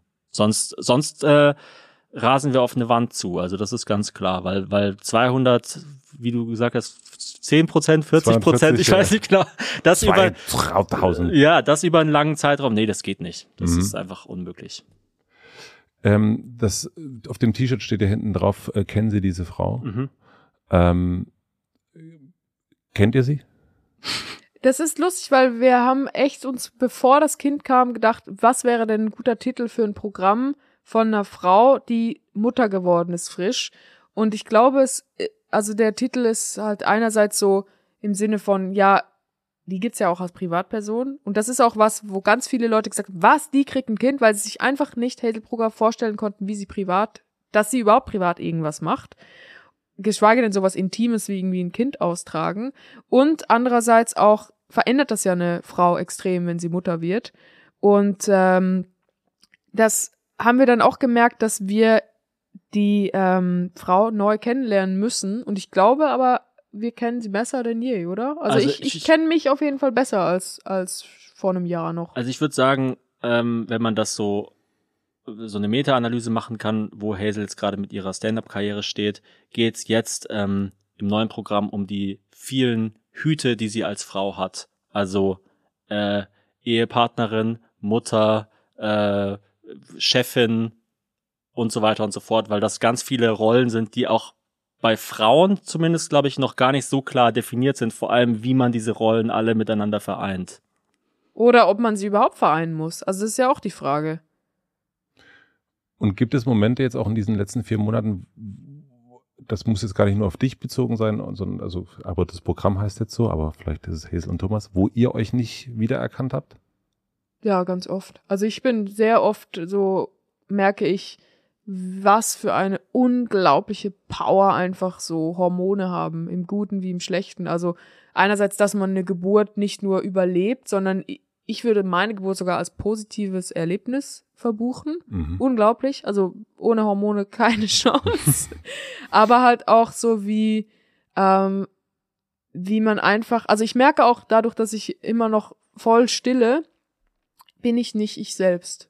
Also ich bin, seit ich schwanger geworden bin, nicht so, wie ich eigentlich bin.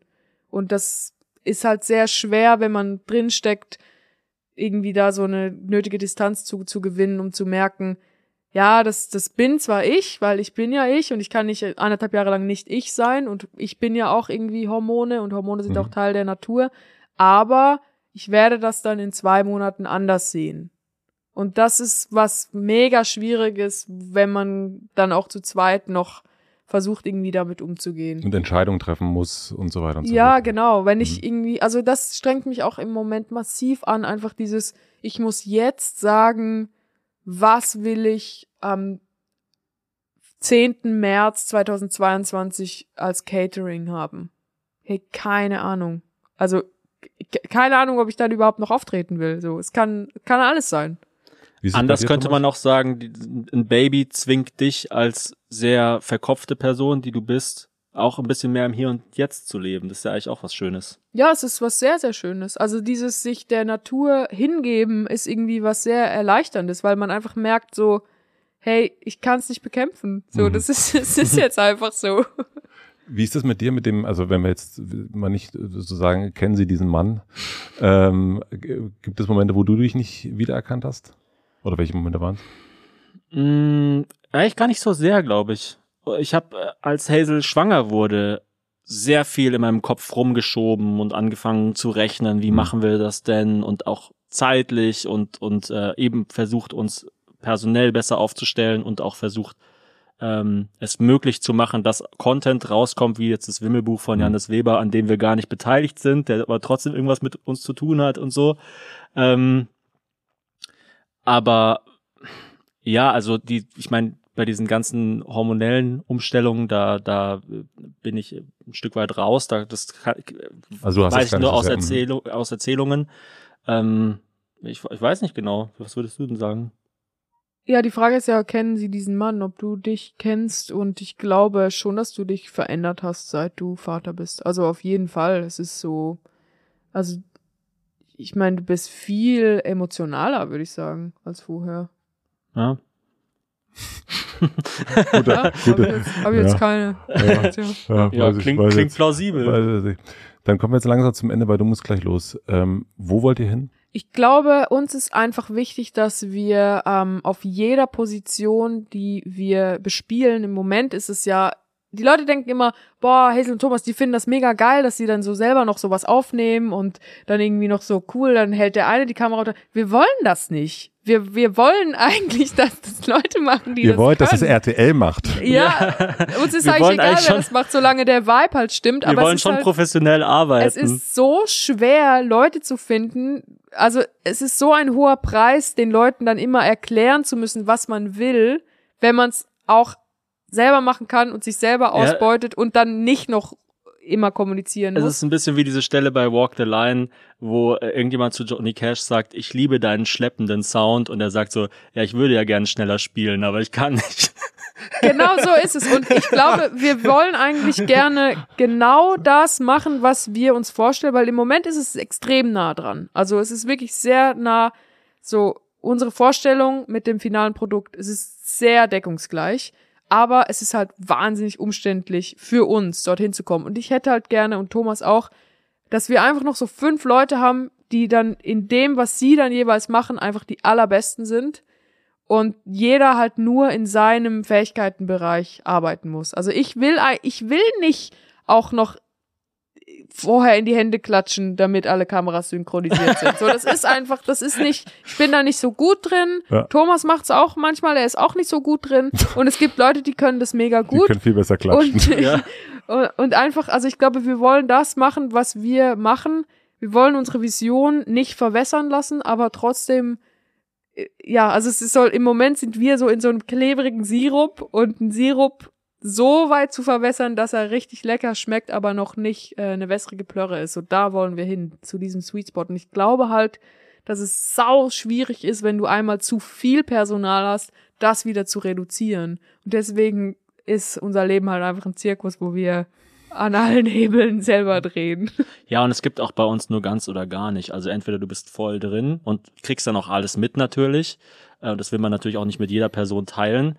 Oder oder halt eben nicht. Also man merkt es ja bei Anja Schikarski, die passt es aufs Baby auf, die regelt zum Teil unsere Finanzen, die macht also die Die verschickt den Merch. die hat äh, Schlüssel zu all unseren Immobilien und so. Also weiß noch nicht, wie die richtig funktionieren, aber das ist eine andere Das ist Frage. scheißegal, ja.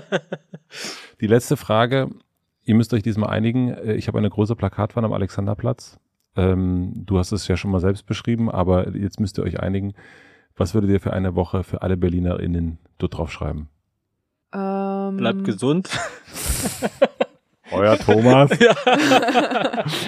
ähm, ja, du, äh, dieses Conan O'Brien Zitat, ja, da dachte oder? ich gerade auch dran. Ach, Letztens hat Conan O'Brien bei seiner letzten Late Night ganz am Schluss bei der Dankesrede gesagt, do what you love with the people you love and it's going to be heaven on earth. Ich würde sagen, ich hoffe, die Berliner können Englisch. ja. die Berliner können auf jeden Fall Englisch. sehr, sehr schön, dass wir das gemacht haben. Schon vorbei. ist schon, also Hese muss los. Ich wir, check jetzt wir, mal wir, aus. wir, wir, wir, äh, wir hören uns unsere Stimmen noch gegenseitig vielleicht noch ein bisschen an. Ich fand das total äh, schön. Es war mein erstes Pärcheninterview. Also ich Ach, hab, krass. Ich habe sonst immer nur mit äh, P- Pärchenmännern mal gesprochen sozusagen, aber das fand ich richtig, richtig schön, dass wir das gemacht haben. Ja, ist auch mega cool, dass du extra nach Köln gefahren bist. Unbedingt. Unbedingt. Und ähm, es ist auch mein letztes Interview vor meiner Sommerpause, ja, vor deiner ja auch, vor deiner großen Pause.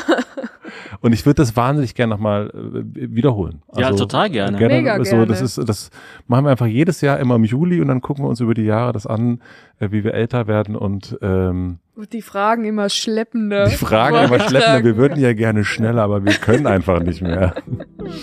vielen, vielen Dank für eure Zeit. Danke, Danke, Max, Dankeschön. das war wirklich ein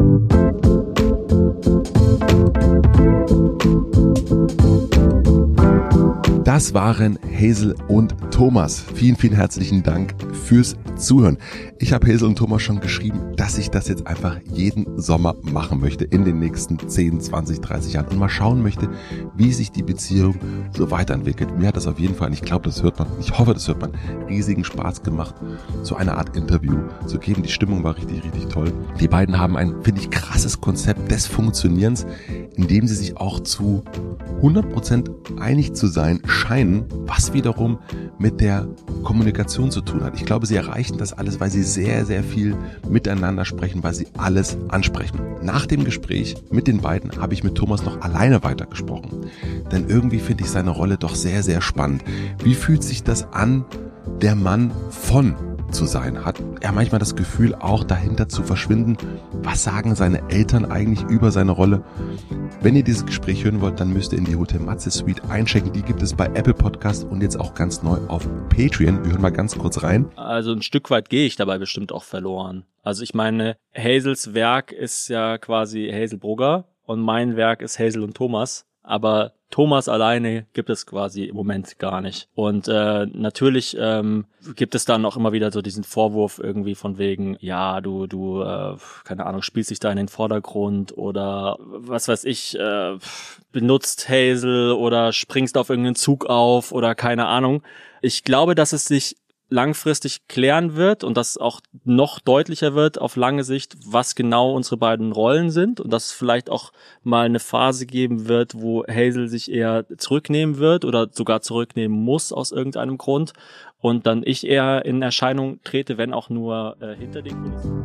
Wenn ihr das hören wollt, checkt einfach in die Hotel Matze Suite auf Apple Podcast oder auf patreon.com slash Hotel Matze ein. Hazel und Thomas sind da ja meine Nachbarn. Vielen herzlichen Dank an Lena Rocholl für die redaktionelle Unterstützung, an Maximilian Frisch für den Mix und den Schnitt und an Jan Köppen für die Musik. Vielen herzlichen Dank auch an die Supporter Bookbeat, Soloway und Flink. Und vor der Sommerpause gibt es noch einen Podcast-Tipp zum direkten Weiter. Und das ist ein bisschen Eigenwerbung, denn es ist ein Podcast, den wir mit, mit Vergnügen für die Naturkosmetikmarke Veleda produziert haben zum 100-jährigen Jubiläum. Herzlichen Glückwunsch. Dieser Podcast nennt sich mit gutem Beispiel und der wird gehostet von der Schauspielerin Hanna Herzsprung. Die trifft sich da mit ganz verschiedenen Vorbildern in Sachen Nachhaltigkeit und spricht mit diesen Expertinnen, Aktivistinnen, Vorreiterinnen, die Großes leisten und für andere mit gutem Beispiel in Richtung einer nachhaltigeren Gesellschaft vorangehen. Sie wollte selbst lernen und sich inspirieren lassen und das hört man auch. Ich habe es auch gesehen mit eigenen Augen, denn ich saß bei zwei Aufnahmen mit dem Raum und ich finde, sie macht das ganz, ganz fantastisch. Sie saß da mit großen Augen, einer großen Neugierde, mit ihrer rauchigen Stimme. Das macht wirklich Spaß, das zu hören.